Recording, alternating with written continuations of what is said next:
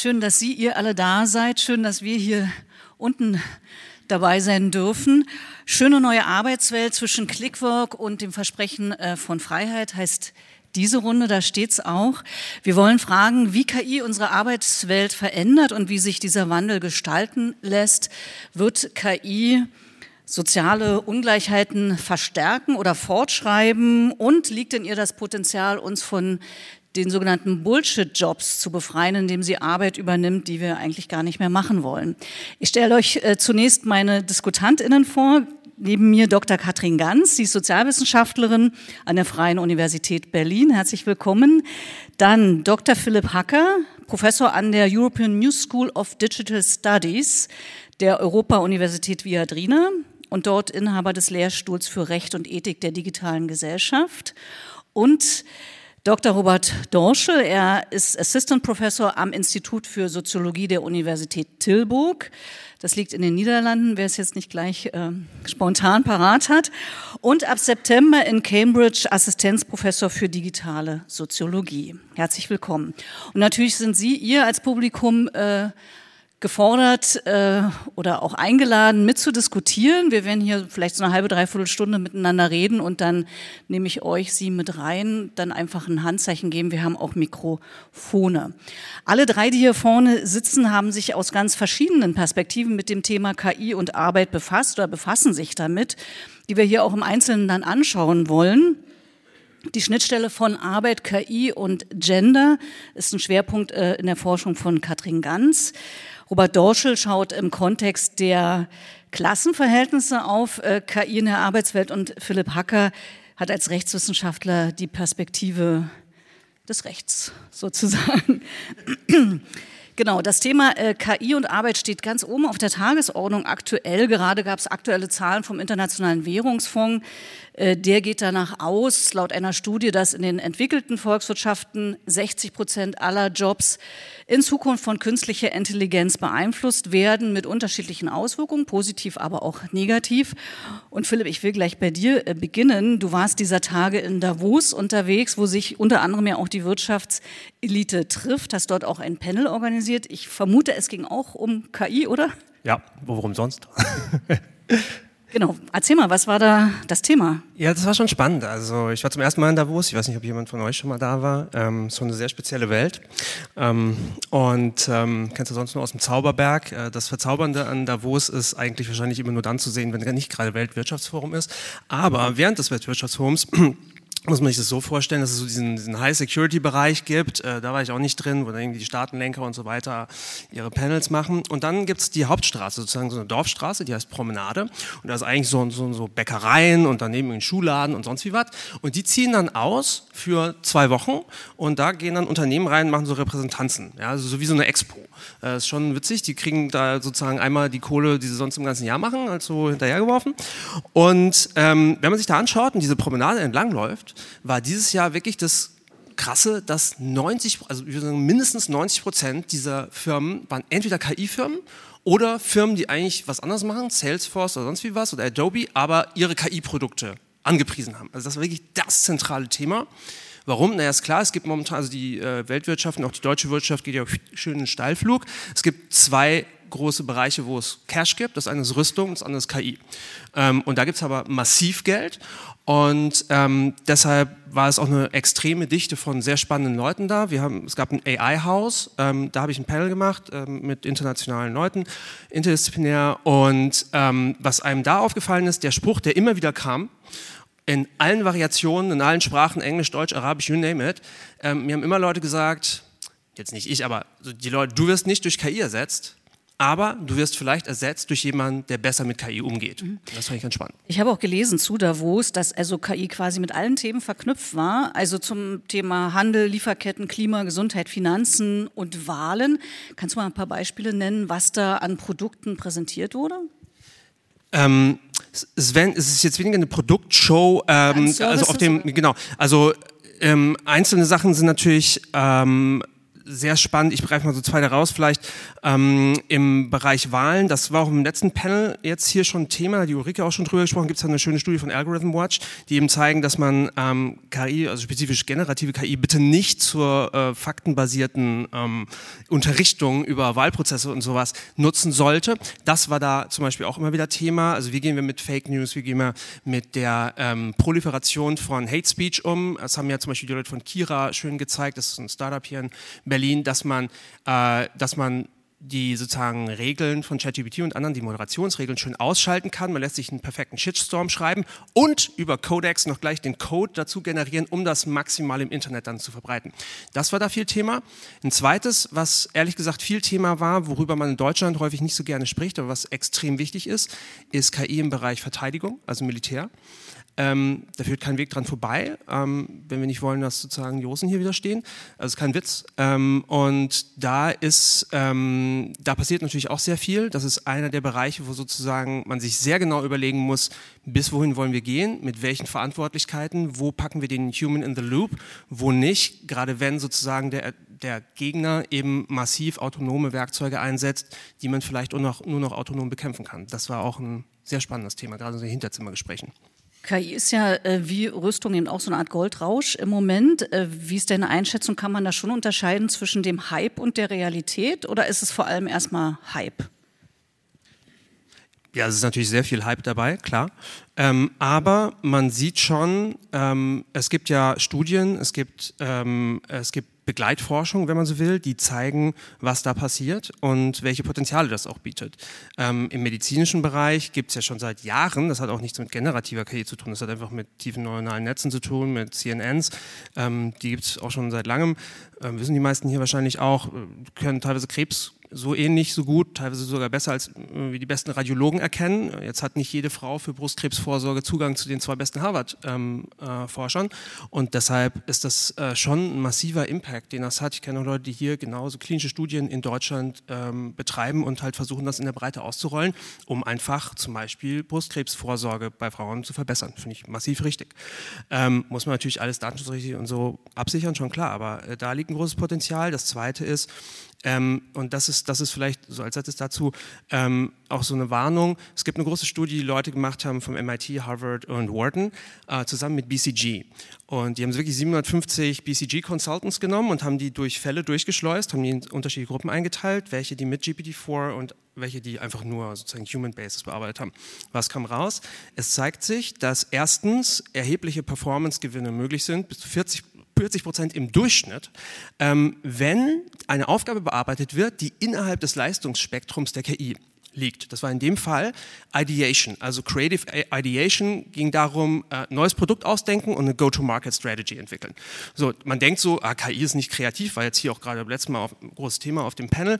Was auch immer wir unter kreativ verstehen, ist jedenfalls sehr gut darin, spezifische neue Ideen zu entwickeln, oder vielleicht nicht neu, aber jedenfalls welche, die es so noch nicht gibt ähm, und die in einem Business-Kontext anzupassen. Was aber zum Gleich äh, passiert ist, ist, dass man es zu einer zweiten Aufgabe absichtlich verwendet hat und den Leuten an die Hand gegeben hat, wo es nicht gut drin ist. Das war so ein Business Analytics Case, wo die sozusagen Daten bekommen haben, so fette Excel-Sheets und äh, qualitative Interviews von Managern und gucken mussten, was liegt bei der Firma im Argen. So ein typischer Unternehmensberater-Case, ja. Wie viele Leute muss ich jetzt erlassen, unterlassen, äh, entlassen? Nein, Scherz. Also das nicht, sondern sozusagen, wo ist die, äh, was muss ich anders steuern, ja. Und, äh, und da ist die KI einfach, hat die lauter Müll erzählt und die Leute sind drauf reingefallen. Das ist der Sleeping Behind the oder Falling Asleep Behind the Wheel Effekt. 23 Prozent schlechter die Leistung mit GPT-4 als ohne, selbst wenn man die Leute gewarnt hat. Und das zeigt halt, die neue Arbeitswirklichkeit ist, glaube ich, wirklich die, es geht darum, den Leuten zu zeigen, wo könnt ihr das sinnvoll und kritisch einsetzen und wo lieber nicht. Mhm. Okay, KI wird in die Arbeitswelt einziehen. Äh, Beispiele hast du schon genannt. Ähm, und der IWF sagt, es gibt Gewinner und Verlierer dabei. Äh, Robert Dorschel, äh, wer profitiert vom Einzug der KI in die Wirtschaft? Oder anders gefragt, welche Arbeitsplätze profitieren, welche nicht? Ja, ja also ich, äh, Mikro. Entschuldigung. Äh, genau, also ich glaube, in der Soziologie kann man dazu die Breite oder die recht ja, pointierte Diagnose wagen, dass es zu einer Polarisierung des Arbeitsmarkts führt. Also es führt nicht zu einer massiven äh, ähm, Ent, äh, sozusagen Replacement, zu einer massiven äh, Entsetz, Ersetzung von Arbeitsplätzen. Also genau, Arbeitsplätze werden nicht sozusagen, äh, zu keiner Massenarbeitslosigkeit führen. Das haben wir auch bisher bei anderen digitalen äh, Technologiewellen gesehen. Aber es wird eben tendenziell, sagt die Soziologie, zu einer Polarisierung kommen. Das heißt, wir haben in Zukunft immer mehr hochqualifizierte, also ein größeres Segment an hochqualifizierten digitalen Professionals. Also da kann man an die Coder denken, die Softwareprogrammierer, die UX-Designer. Äh, also genau, wenn man nach, hier in Berlin Mitte rausgeht, dann, dann läuft man ja an den Startups vorbei, dann, dann sieht man die ganzen Cafés, wo Leute mit irgendwie neuen Laptops sitzen, die können alle 20 Euro den Quadratmeter zahlen. Äh, das ist sozusagen diese neue urbane digitale Klasse, wenn man so will, die ja die User Interfaces designt und so weiter, die profitieren enorm davon. Äh, man hat natürlich an der Spitze die digitalen Kapitalisten, wenn man so will, die noch mehr profitieren, die sozusagen proprietäre Märkte haben, die sie ausbeuten letzten Endes, in denen sie ja massiv äh, äh, Mehrwert abschöpfen können. Und dann hat man eben auf der unteren Skala die Gig- und Crowdworker, also die Gigworker, die physisch gebunden sind an Ort, die Essen ausliefern, äh, vermittelt über Apps und die Click- und Crowdworker, die überall auf der Welt recht repetitive Tätigkeiten oftmals verrichten. Also würdest du sagen, dass sich soziale Ungleichheiten verschärfen dadurch? Oder gibt es so Kontinuitäten aus der bisherigen Arbeitswelt, wo wir ja auch schon so, ein, so eine Kluft hatten? Ja, also ich, ich glaube auf jeden Fall, die, die uh, Ungleichheiten verschärfen sich, aber hier ist halt wichtig, glaube ich, zu pointieren, dass es eben nicht technologisch bedingt ist, sondern sozial bedingt ist. Also sozusagen es gibt ja das schöne Beispiel irgendwie früher, äh, äh, das, da gab es die sogenannten Maschinenstürmer, die die Webstühle in England gestürmt haben, als sie eingeführt wurden. Aber es waren natürlich nicht per se die Webstühle, die sozusagen Arbeit verdrängt haben, sondern oder die sozusagen Ungleichheit verschärft haben, sondern es waren eben gewisse ökonomische, soziale Verhältnisse, in die diese Webstühle integriert oder äh, sozusagen introduced, eingeführt wurden in die Gesellschaft. Und das heißt, ich glaube, wenn man so eine kritischere Perspektive drauf wirft, dann könnte man sagen, eigentlich ist das alles super mit der KI. Und natürlich wird es uns helfen, gewisse Tätigkeiten äh, zu optimieren. Es hat sicherlich nicht die, das Potenzial, was diese Tech-Gründer ist, äh, mit dem sie es äh, belegen. Also es wird, also der Hype ist eigentlich immer zu groß. Also sozusagen, das ist ja, also genau, der Hype ist natürlich Teil des Geschäftsmodells, mit dem man mehr Risikokapital äh, akkumulieren kann, mit dem man dann auch so gewisserweise performativ das dann erst bewahrheitet. Dadurch, dass man noch mehr Kapital hat, kriegt man die Technologie dann auch noch besser hin am Ende. Also es ist sozusagen schon ein Scheme, was da gefahren wird, aber natürlich ist was dran. Also es ist sozusagen, das war, kennt ja jeder, wenn er sich das anguckt, da, da ist, liegt Potenzial. Aber sozusagen, wie es jetzt eingeführt wird in, in diesen sehr privatwirtschaftlichen äh, Verhältnissen, also gewisse Firmen äh, sozusagen besitzen den Code, besitzen die Infrastrukturen, in der Art und Weise wird es auf jeden Fall zu einer Polarisierung führen.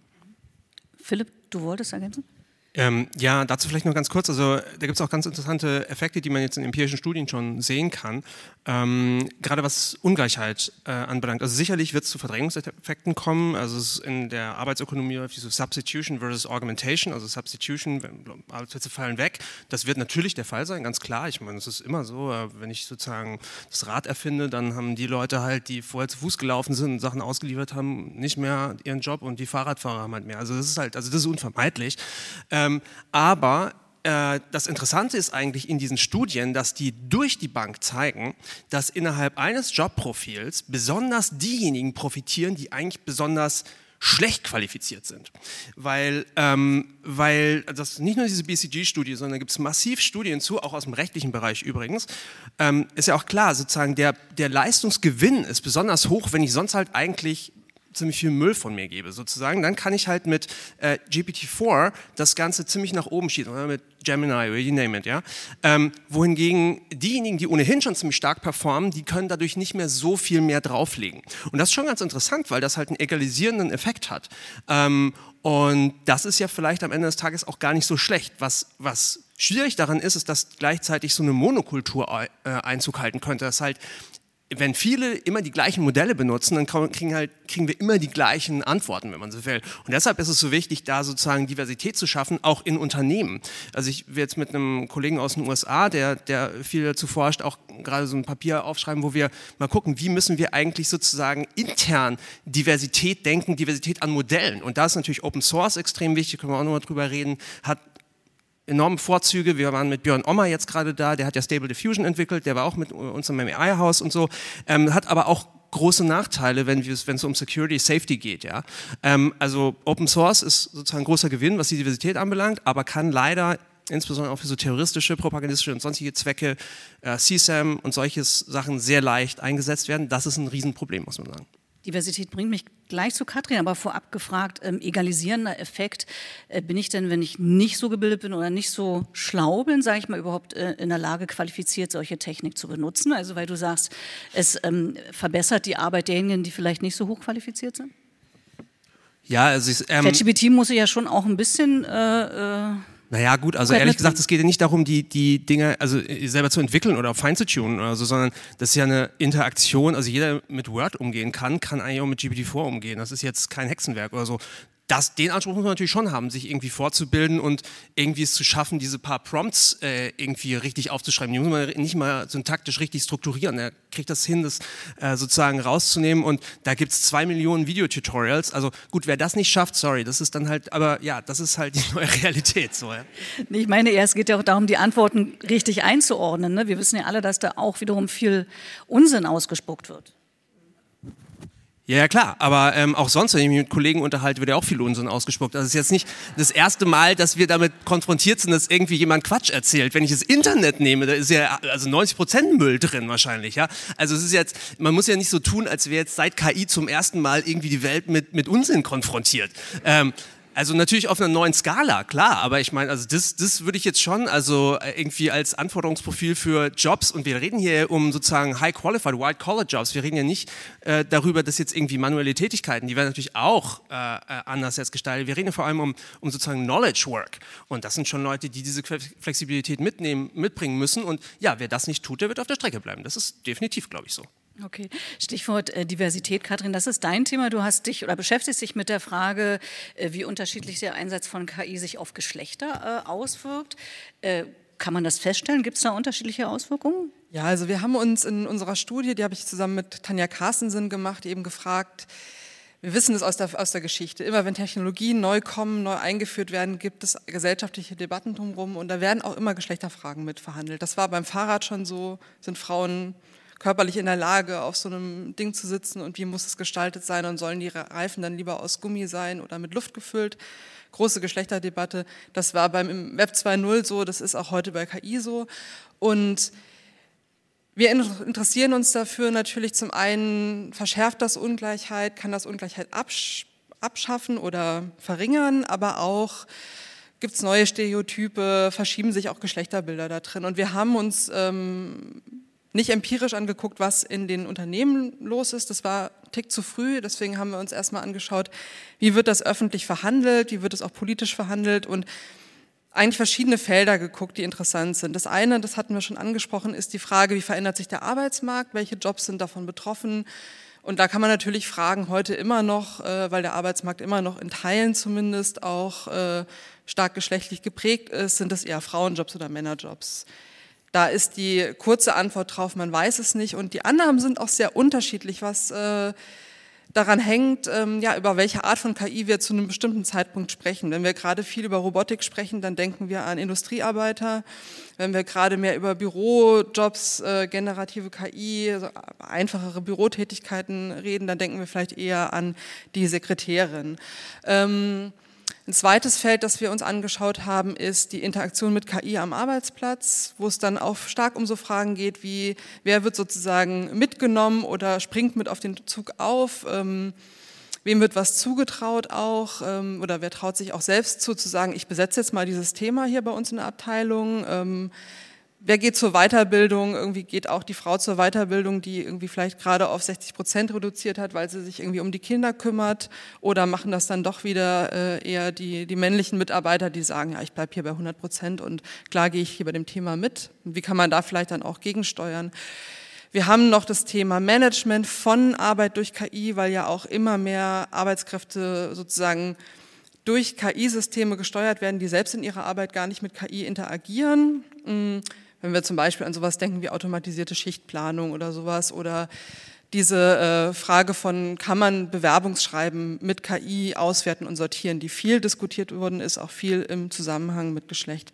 Letztes Thema ist, wer arbeitet in der KI-Entwicklung? Auch das natürlich irgendwie die Frage Geschlecht und digitale Berufe, ähm, IT, geringer Frauenanteil nach wie vor ist natürlich auch was, was spannend ist und was dann auch unmittelbar vielleicht mit der Gestaltung ähm, von Technologien auch zu tun hat. Das, dazu habe ich nämlich eine Zahl von Bitkom, dass nur jede 20. Frau in Deutschland äh, in, im IT-Bereich tätig ist, also als Fachkraft, äh, und nur 15 Prozent der Frauen generell im IT-Bereich, also da sind dann alle mit gemeint, könnte sich ja dann vielleicht noch verstärken, keine Ahnung. Was verstärkt? Äh, Dieses Gender Gap könnte ja, sich noch verstärken? Möglicherweise. Ähm, also ich glaube, so ein Stück weit ist es ja schon so, dass es sich irgendwie ein bisschen schließt, ist bei den geringen Zahlen tatsächlich, glaube ich, noch zu viel, zu früh gesagt, aber der, der Anteil erhöht sich leicht. Ähm, ich glaube, im KI-Bereich waren das vor ein paar Jahren 17 Prozent Frauen, die in der KI-Entwicklung arbeiten in Deutschland. Ähm, Spannend ist dann natürlich sich auch anzugucken, wie sind die Unternehmenskulturen eigentlich und was sind die Gründe, ähm, warum da so wenig Frauen sind und das weiß man auch empirisch, warum Frauen da oft nicht so lange bleiben, gerade in der KI-Entwicklung. Warum? Es gibt sozusagen die Vermutung, dass das mit der Kultur zu tun hat, also so diese sehr gehypten Branchen, wo es heißt, so Jungs, jetzt hier irgendwie das nächste Venture-Kapital und äh, wir bleiben jetzt aber auch alle bis um 23 Uhr und dann trinken wir noch ein Bier und dann machen wir nochmal weiter, weil morgens müssen wir irgendwie das, äh, den Pitch liefern, ist vielleicht tatsächlich irgendwie ein, eine Arbeitskultur, die nicht so, äh, nicht so inkludierend ist für, für unterschiedliche Menschen, nicht nur für Frauen, nicht auch für vielleicht Männer nicht mit einer chronischen Krankheit oder so. Ähm, und wenn, wenn wir dann noch weiter denken, da gibt es ein Paper von einer, ähm, von einer amerikanischen Forscherin, Kerrigan, die gesagt hat, es gibt in dieser KI-Branche vielleicht auch so eine gewisse Kultur der Übergriffigkeit, so dieses, wir nehmen uns jetzt einfach mal alles, was die Welt bisher produziert hat, jedes Foto, jeden Text und speisen das bei uns ein. Auch das sozusagen wurde, hat sie dann so beschrieben, ne, als sowas was so kulturell nicht so ganz passt. Das finde ich spannend. Also müsste man nochmal genauer untersuchen, aber könnte Möglichkeit, möglicherweise daran liegen. Mhm. Aber nochmal zurück zu den Studien, die du eingangs genannt hast. Einen klaren Befund gibt es, aber nicht, dass man sagen kann, da gibt es wirklich ein Gender-Thema äh, bei der Entwicklung von KI, dass langfristig Frauen da benachteiligt sind? In Bezug auf den Arbeitsmarkt. Ähm, das ist, wie gesagt, glaube ich, jetzt noch zu früh zu sagen. Da gibt es äh, Mutmaßungen und ich glaube, wenn man jetzt diese aktuellen Studien sich nochmal anguckt ähm, ähm, vom, vom Internationalen Währungsfonds, das ist ja sozusagen auch erstmal mit einer mit einem breiten Pinsel gezeichnet. Diese Frage von, welche Jobs werden ersetzt, welche Jobs werden ergänzt durch KI, ähm, finde ich wirklich stark zu früh. Und ich finde es auch spannend, was wir eben schon andiskutiert haben, diese Frage von, ähm, wie betrifft das eigentlich Jobs, wo sozusagen so dieses Fake it till you make it gerade eine große Rolle spielt? Das fand ich, ist so ein bisschen aus, aus der Diskussion schon, schon rausgekommen. Also so bestimmte kulturelle Formen irgendwie gut nachahmen zu können, sagen können, ja, ich habe hier auch ein tolles Paper geschrieben, gut argumentiert, hier die Argumente zusammengefasst, das kann vielleicht auch auf so einer Ebene, wo man es erstmal auf den ersten Blick nicht merkt, ChatGPT. Und dann ist die Frage, wer kann da qualitativ eigentlich reingucken. Aber um da über Geschlechtereffekte zu sprechen, ist meiner Meinung nach zu früh. Mhm. Wichtig ist aber, ähm, das Thema trotzdem mitzudenken und dann eben zu gucken, in einem ganz konkreten Betrieb, und da geht es auch um so Fragen wie Mitbestimmung, ganz handfeste gewerkschaftliche Themen, Betriebsratsthemen. Wenn wir jetzt sagen, wir führen Technologien ein, das ist in der Regel mitbestimmungspflichtig, zu gucken, wie machen wir das auf eine Art und Weise, wo dann nicht vielleicht die ganzen Bemühungen, die wir in Frauenförderung und so weiter gesteckt haben in den letzten Jahren, wieder den Tisch runterfallen. Genau, das bringt mich zu dir zurück, Robert, denn du äh, hast im Zusammenhang mit der sozialen Ungleichheit gesagt, dass es natürlich die sozialen Verhältnisse sind, die dazu führen, wie eine Technologie sich auswirkt. Und äh, du hast untersucht ähm, oder wissenschaftlich erforscht diese neue Mittelklassenfraktion, so nenne ich das mal. Erstmal beschreib nochmal bitte genau, wen das jetzt genau ähm, umreißt, äh, welche Menschen und äh, was du da genau untersucht hast. Ja, total gern. Also genau, es war meine Doktorarbeit, die habe ich zwischen 2019 und 2022 geschrieben und da habe ich äh, 52 sogenannte Tech-Worker interviewt, so nennen die sich. Also das sind praktisch die digitalen Professionals, also hochqualifizierte Leute, die Apps programmieren, äh, User Interface Designers, Data Scientists genau, und sozusagen, ich habe das Forschungsprojekt angefangen und ich dachte, ich finde so eine Art neue Mittelklassenfraktion, wie Andreas Reckwitz sie beschreibt. Manche von Ihnen kennen den vielleicht. Also die neue Mittelklasse, das sind ja im Prinzip ihr alle sozusagen. Ich würde wetten, hier haben 90 Prozent einen Hochschulabschluss. Und Reckwitz beschreibt die urbane neue Mittelklasse eben als, als eine, der es um Singularität geht, um Autonomie, um Selbstverwirklichung. Äh, wahrscheinlich trifft das auch auf die meisten hierzu, aber sozusagen, äh, sozusagen ich glaube, was eben Unterschied ist, wenn man sich diese Tech-Worker anguckt, ist, dass, ähm, dass da doch das nicht so 100% passt. Und wahrscheinlich passt das auch nicht 100% auf Sie. Und wahrscheinlich ist das ein bisschen zu grob zu sagen, alle urbanen Leute, die einen Hochschulabschluss haben, sind so ein bisschen individualistischer, singulär orientiert, auch wenn da sicherlich viel dran ist. Also auch wenn es äh, sicherlich da viele Passungen gibt, habe ich dann gefunden, dass doch diese Tech-Worker, die eben äh, dann künstliche Intelligenz programmieren, äh, dass die relativ ja, aufgeschlossen sind gegenüber Kollektiven, dass die eigentlich, also wenn ich die gefragt habe, könntest du dir vorstellen, einer Gewerkschaft beizutreten, haben drei Viertel gesagt, ja, könnte ich mir. Dann habe ich als nächstes gefragt, und bist du Mitglied einer Gewerkschaft? Da haben dann zwei von 52 gesagt, ja. Äh, also äh, es gibt eine gewisse Diskrepanz, und, und aber also sozusagen, ich habe eigentlich in meinen Interviews doch festgestellt, dass es nicht nur Bullshit ist, sondern dass diese Leute tatsächlich eigentlich so ein, so ein Bestreben, so ein Longing haben nach, nach Kollektivität. Äh, viele meinen, ja, ich würde lieber wirklich nur 9 to 5 arbeiten, manchmal muss ich länger arbeiten, finde ich eigentlich blöd. Ähm, es gab auch viele, die, die äh, Diskriminierung und Diversität äh, sozusagen thematisiert haben, die gesagt haben, wir wollen hier irgendwie Algorithmen entwickeln, die weniger diskriminieren, die weniger Bias haben.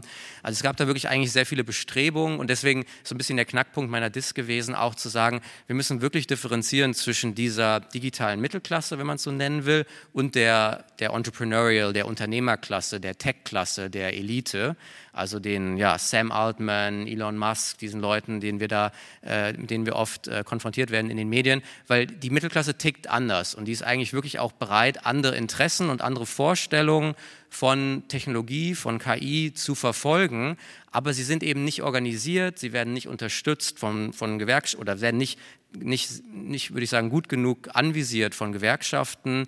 Sie werden in Bildungseinrichtungen kaum speziell adressiert. Es gibt kaum da, also sozusagen, man könnte ja auch so mehr Ethikkurse einführen, äh, da bildungstechnisch auch mehr rangehen mit den Universitäten. Also alles, was es, glaube ich, gibt, ist dann irgendwie ein Philosophie-Ethik-Kurs für Data Scientists. Und ich weiß nicht, ob das ausreicht, wenn man sich die Tragweite deren Arbeit anschaut. Also ich glaube, sozusagen, das, das ist sozusagen der Punchline meiner Diss. Wenn man sich den digitalen Kapitalismus vorstellt, dann hat er ja so irgendwie drei Klassen. Die, die, die Eigentümer, die Entrepreneurs, die, die Entwickler und dann kann man sagen, wahrscheinlich die Gig- und Crowdworker und irgendwo sind dann auch noch die User. Das ist sozusagen, wir als Nutzer ist nochmal irgendwie schwieriger, das Klassen theoretisch einzuordnen. Aber wenn man diese drei Klassen hat, dann ist eben die, eben die Frage, wohin, wohin dreht sich die Mittelklasse? Also sozusagen, welche Interessen schließt sie sich an? Und das bestimmt dann auch sozusagen die gesellschaftlichen Machtverhältnisse, wenn man so will. Und da ist Potenzial da, aber es wird eben überhaupt nicht aktiviert, um ein bisschen weg von den Interessen der Elite zu kommen. Das wäre auch ein Punkt, wenn wir am Ende vielleicht nochmal diskutieren, wo man ansetzen kann, um die äh, Entwicklung sozial zu gestalten. Aber diese Klasse hat offenbar auch nicht den Impuls von sich aus aktiv zu werden. Naja, also ich glaube, also ich glaube, ja, es ist also schwierig zu sagen. Also es ist, ähm, also es gibt vereinzelte Gewerkschaftsbewegungen. Also es gab bei N N26 jetzt einen Betriebsrat hier in Deutschland, äh, in Amerika bei Alphabet, dem Google-Mutterkonzern, gab es eine erste Gewerkschaftsgründung. Da sind jetzt 1400 Tech-Worker in der Gewerkschaft. Also es gibt punktuelle Bewegungen und ich glaube, die muss man ernst nehmen, aber in der Breite ist das eben nicht vorhanden. Aber ich finde, da muss man sich generell, also es ist vielleicht, äh, es, es zeigt uns ein generelles Paradox auf, dass eben gerade in der Mittelschicht, vielleicht generell, es sehr viele gute Bestrebungen gibt, und es auch sehr viel Bereitschaft gibt, mal für einen Protest auf die Straße zu gehen, sich zu engagieren, hier was zu unterschreiben, äh, hier was zu tweeten, was kritisch ist und man, man, man sehnt sich eigentlich nach einer anderen gesellschaftlichen Konfiguration. Aber ja, ich glaube, die Krux ist, man geht nicht in Organisationen, äh, um das sozusagen längerfristig zu verfolgen. Und ich habe jetzt auch nicht die Masterantwort darauf, wie das Organisationen gelingen kann. Aber ich glaube, es muss eben über die, also ich würde behaupten, es muss über die Organisation passieren, um wirklich tragfähig und langfristig einen Wandel herbeizuführen, nicht nur in der Tech-Branche, auch darüber hinaus. Und ich glaube, man muss mit dieser, ja, man muss mit dieser Diskrepanz zwischen ja, der moralischen Sehnsucht nach was Neuem und dem, der fehlenden Handlungsebene, mit der muss man irgendwie, äh, da muss, man mehr analysieren und irgendwie, ja, drehen. Interessant. Philipp, du wolltest dazu was ergänzen?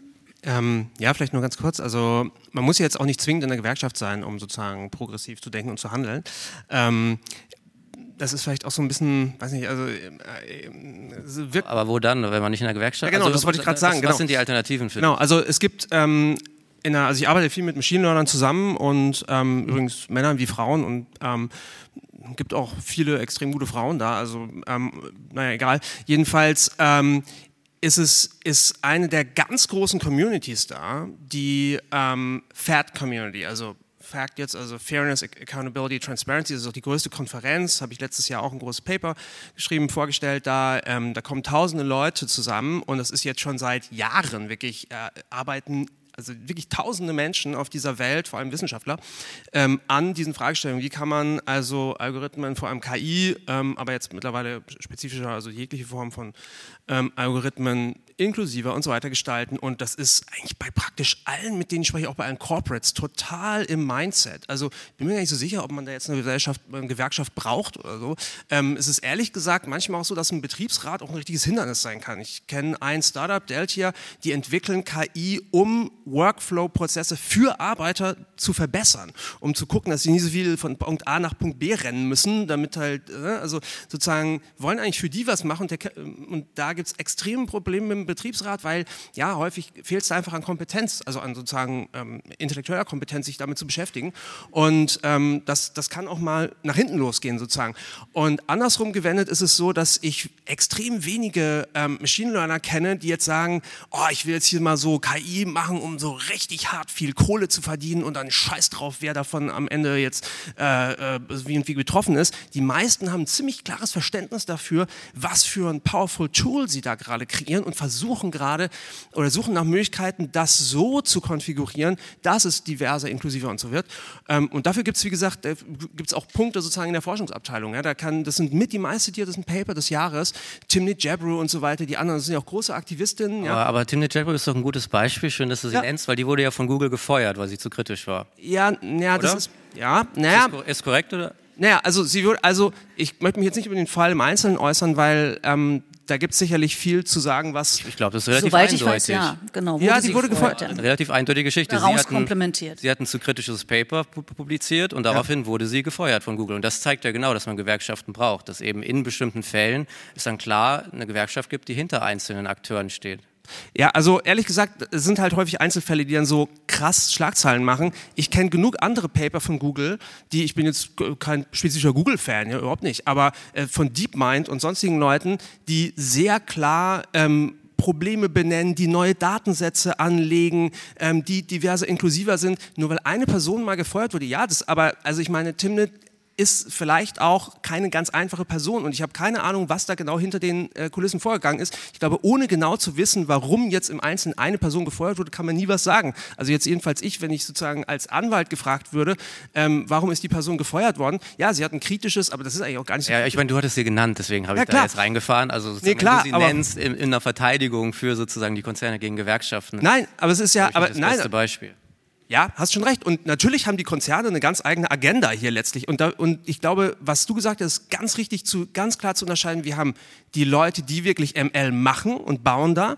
Dann haben wir die Entrepreneurs, sozusagen die C-Suite, und die haben ganz andere Interessen. Und dann haben wir die Public Policy Leute, die sozusagen nach außen die Lobbyists. Und das sind ganz unterschiedliche Communities. Und das kann natürlich intern zu härtesten Spannungen führen. Und ich kann mir sehr gut vorstellen, dass, und das ist das generelle Narrativ auch in den Medien, dass Tim Jabru gefeuert wurde, weil sie sozusagen aus der ML-Schiene kommt, zu kritisch war und sozusagen den Zielleuten in die Wege gekommen ist. Das kann ich mir sehr gut vorstellen. Aber ich will nur sagen, innerhalb der Machine Learning Community gibt es da sehr klare Mechanismen, Netzwerke, äh, Bewusstsein dafür, ähm, dass man das durchaus zu guten wie auch schlechten Zwecken einsetzen kann. Und wir haben zum Beispiel zwei Algorithmen gebaut, mit denen man Diskriminierung verringern kann. Und übrigens nicht nur Gender, sondern ich frage mich, warum man immer nur über Gender oder so viel über Gender redet. Es gibt ja sehr viele unterschiedliche Formen von Protected Attributes und häufig sind die Gaps viel, viel höher in anderen Bereichen. Also Frauen kann man leicht erkennen, so, also jetzt eher prima facie. Aber es gibt ja, gerade wenn ich im Migrationsbereich schaue, sozioökonomisch, das ist ein ganz krasser Gap. Da redet fast keiner drüber. Das ist übrigens auch kein Protected Attribute rechtlich. Ähm, also insofern das haben eigentlich viele Leute schon auf dem Schirm.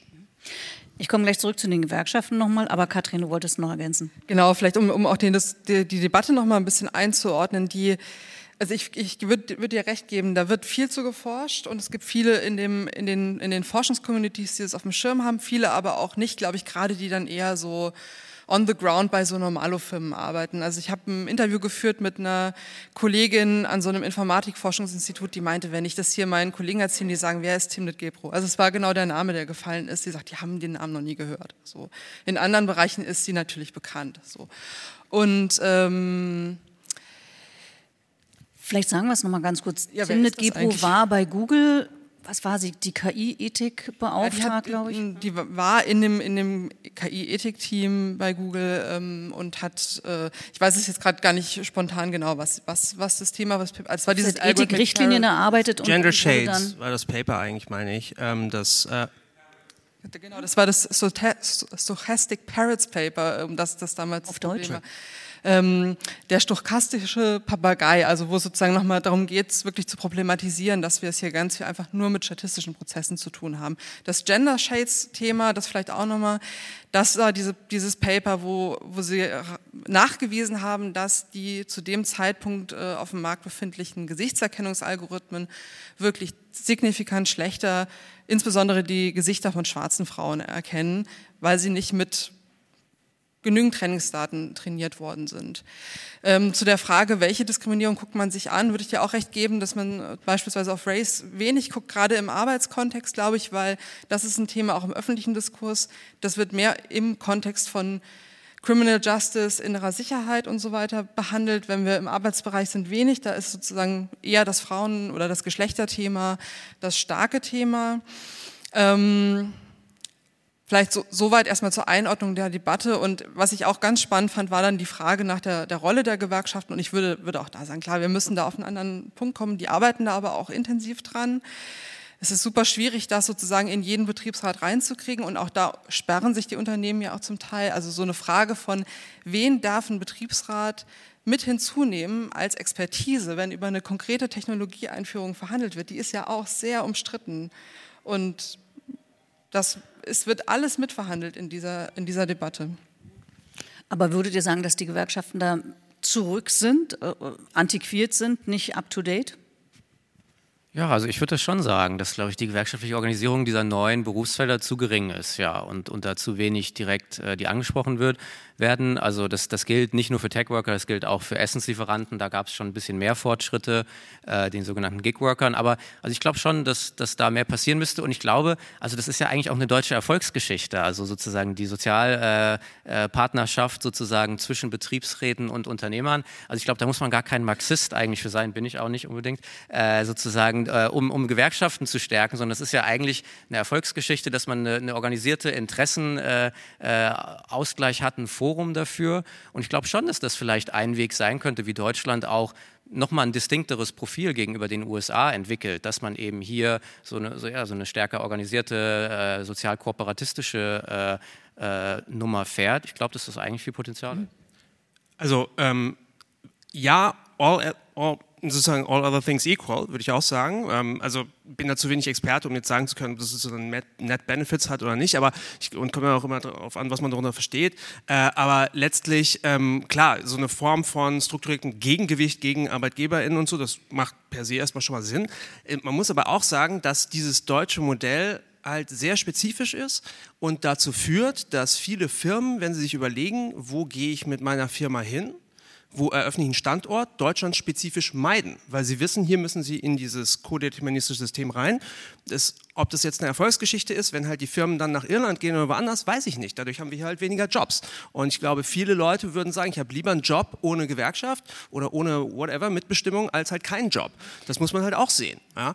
Und ähm, ich will gar nicht sagen, dass es, dass es toll ist, aber es ist halt Realität. So, ja? Und damit muss man leben. Wir leben in einer Welt, wo, die, wo Firmengründer sich sehr klar aussuchen können, wo gehe ich jetzt hin. Wir haben ja EU jetzt den AI-Act, da wird man auch sehen, wie sozusagen der Impact da sein wird ähm, bin da nicht so zuversichtlich. Aber ich gehe mal in die USA, wo die Gewerkschaften, äh, glaube ich, ein gutes Bild abgegeben haben und damit äh, zum nächsten Stichwort Arbeitsplatzverlust, zum Streik der ähm, Schauspieler und DrehbuchautorInnen in Hollywood. Da hat man, glaube ich, ganz gut gesehen, wie wichtig eine Gewerkschaft ist. Da gab es ja die großen Streiks, weil die Schauspieler äh, Angst haben, dass sie durch KI ersetzt werden und die Drehbuchautoren Angst haben, dass die KI die Drehbücher in Zukunft schreibt. Philipp, äh, welche ähm, Arbeitsplätze werden dann verschwinden? Werden solche Arbeitsplätze wie Schauspieler oder Drehbuchautoren verschwinden? Also ich hoffe nicht. Ich glaube auch sozusagen im High-End-Bereich nicht. Ich glaube aber in so einem, alles was da drunter ist, wird schon kritisch. Ähm, und da sehen wir auch jetzt in neueren Studien, ähm, Paper, das ja viel Furore gemacht hat, jetzt vor kurzem, ist von Gary Marcus und Southern, um, um, Generative AI has a visual plagiarism problem, um, wo sie zeigen, dass in KI-Modellen bestimmte äh, Aufnahmen aus bekannten Filmen memorisiert sind und dann wieder auch hochgeladen werden können. Also wenn ich dann sage, ich möchte gerne eine Szene haben, die ungefähr so aussieht wie Matrix und tralala, dann kommt blub ein Bild raus, kann rauskommen, ähm, das halt wirklich ein Screenshot sozusagen eines äh, aus Matrix ist. Und das ist natürlich krass, weil ähm, das erstens zeigt, diese Modelle haben ein massives Urheberrechtsproblem, ein massives, ähm, was jetzt der New York Times Law Study auch zeigt. Und zweitens zeigt das halt, dass natürlich, ähm, das war beim letzten Panel auch schon Thema, dass damit, äh, dass da mit dem ganz großen Staubsauger gearbeitet wurde, die Leute einfach erstmal alles eingesaugt haben, was sie konnten und sozusagen, glaube ich, ich weiß es nicht, aber ich glaube, intern so eine Strategie gefahren haben, wir wissen, dass es extrem riskant ist urheberrechtlich. Wir nehmen sozusagen jetzt erstmal das urheberrechtlich geschützte Material. Das darf man in gewissen Grenzen übrigens auch. Aber man darf es nicht dafür einsetzen, rechtlich, und das gilt eigentlich sowohl für die USA, dort besonders, als auch ein bisschen abgeschwächter Form für die EU. Man darf es nicht dafür einsetzen, dann mit den Modellen, die ich damit trainiert habe, diejenigen zu substituieren, denen Konkurrenz zu machen, deren Material ich verwendet habe. Und genau das passiert jetzt, meiner Ansicht nach, und genau deshalb ist es rechtlich einer der Bombshell-Cases. sozusagen, ich sage immer, es gibt zwei äh, Fälle, die sozusagen KI-Modelle selbst brechen oder zum Löschen äh, bringen können. Das ist einerseits Datenschutz und andererseits Urheberrecht. Und wa warum ist das ähm, erstaunlich oder nicht erstaunlich, aber warum ist das bedenklich? Weil doch ähm, man hört, also zum Beispiel Southern hat ein Interview gegeben, einer der Co-Autoren dieses Papers, der ist selber in Hollywood, ähm, so Drehbuch oder irgendwie sonst wie was, also irgendwas ähm, sehr Kreatives und so. Und ähm, der sagt, viele seiner Kollegen, die haben jetzt schon damit zu kämpfen, dass einfach weniger Anfragen kommen und die Leute sagen, wir nehmen jetzt KI dafür. Oder denen wird gesagt, ja, ihr könnt jetzt den Job machen, aber bitte nutzt dafür KI und dann zahlen wir auch ein bisschen weniger. Ne? Das ist jetzt nicht mehr so viel. Und ich glaube, das ist was, was ganz klar kommen wird. Also ich würde jetzt meinem Kind nicht raten, Übersetzung zu studieren. Das ist halt ein dying Job. Ja? Und da, das müssen wir ganz klar sehen. Und da, das ist der große Verteilungskampf, glaube ich. Und da brauchen wir tatsächlich auch neue Instrumente. Und nicht, ich will nicht falsch verstanden werden. Ich finde Gesellschaften toll. Ich weiß nicht, ob die immer sozusagen so delivern, aber egal. Aber ich glaube, was wir da brauchen sozusagen tatsächlich, ist einen neuen Aushandlungsmechanismus. Wie gehe ich damit um, dass wir jetzt Maschinen haben, die auf Dingen trainiert wurden, ähm, und jetzt den Leuten, deren Material sie genommen haben, massiv Konkurrenz machen. Da brauchen wir einen neuen Vergabeschlüssel, ein neues Verteilungssystem, letztlich vielleicht so eine Art, so eine Abgabe wie beim Kopierer, wo ja auch sozusagen bei jeder Kopie oder sowas, ähm, beziehungsweise jedem Gerät schon ein Teil an die VG Wort und so weiter geht und das dann ausgeschüttet wird an die Urheberinnen und Urheber. Da müssen wir uns, glaube ich, wirklich massiv... Das wird nicht reichen, würde ich denken. Also wenn die Jobs weg sind, dann reicht ein bisschen VG Wort auch nicht mehr. Ja, äh, das ist richtig, aber naja, was heißt da? Also ich meine, wenn mal was, also es gibt so unterschiedliche Dimensionen. Das eine ist, wenn ich was geschaffen habe, möchte ich ja dafür weiter sozusagen bezahlt werden. Das kriege ich, auch wenn ich keinen Job mehr habe. Dann kriege ich trotzdem meine Tantiemen sozusagen. Ja. Das zweite ist, wie kann ich dafür sorgen, dass es trotzdem noch Sinn volle Jobs gibt, die sozusagen menschlich, das spezifisch menschliche an Kreativität erhalten. Und ich glaube, das wird zunehmend so ein Human-Machine-Tandem sein. Ähm, das zeigt sich auch in vielen anderen Bereichen übrigens. Also gerade im Medical zeigen eigentlich alle Reviews, die ich kenne, dass die beste Lösung bisher immer noch die ist, ein KI-System mit einem Menschen einzusetzen. Und nicht natürlich nur das KI-System, aber auch nicht nur den Menschen. Ähm, jedenfalls, wenn es Advanced AI in dem Bereich gibt. Und ich glaube, das ist ein anderes Profil, darauf müssen wir uns einstellen und das Klar, das bedeutet auch, dass die Leute sozusagen die Ausbildung sich verändern äh, muss. Ich glaube, in vielen Bereichen, wo wir es jetzt nicht haben, brauchen wir KI-Kurse und in allen KI-Kursen brauchen wir Philosophie und Diversitäts- und sowas Kurse.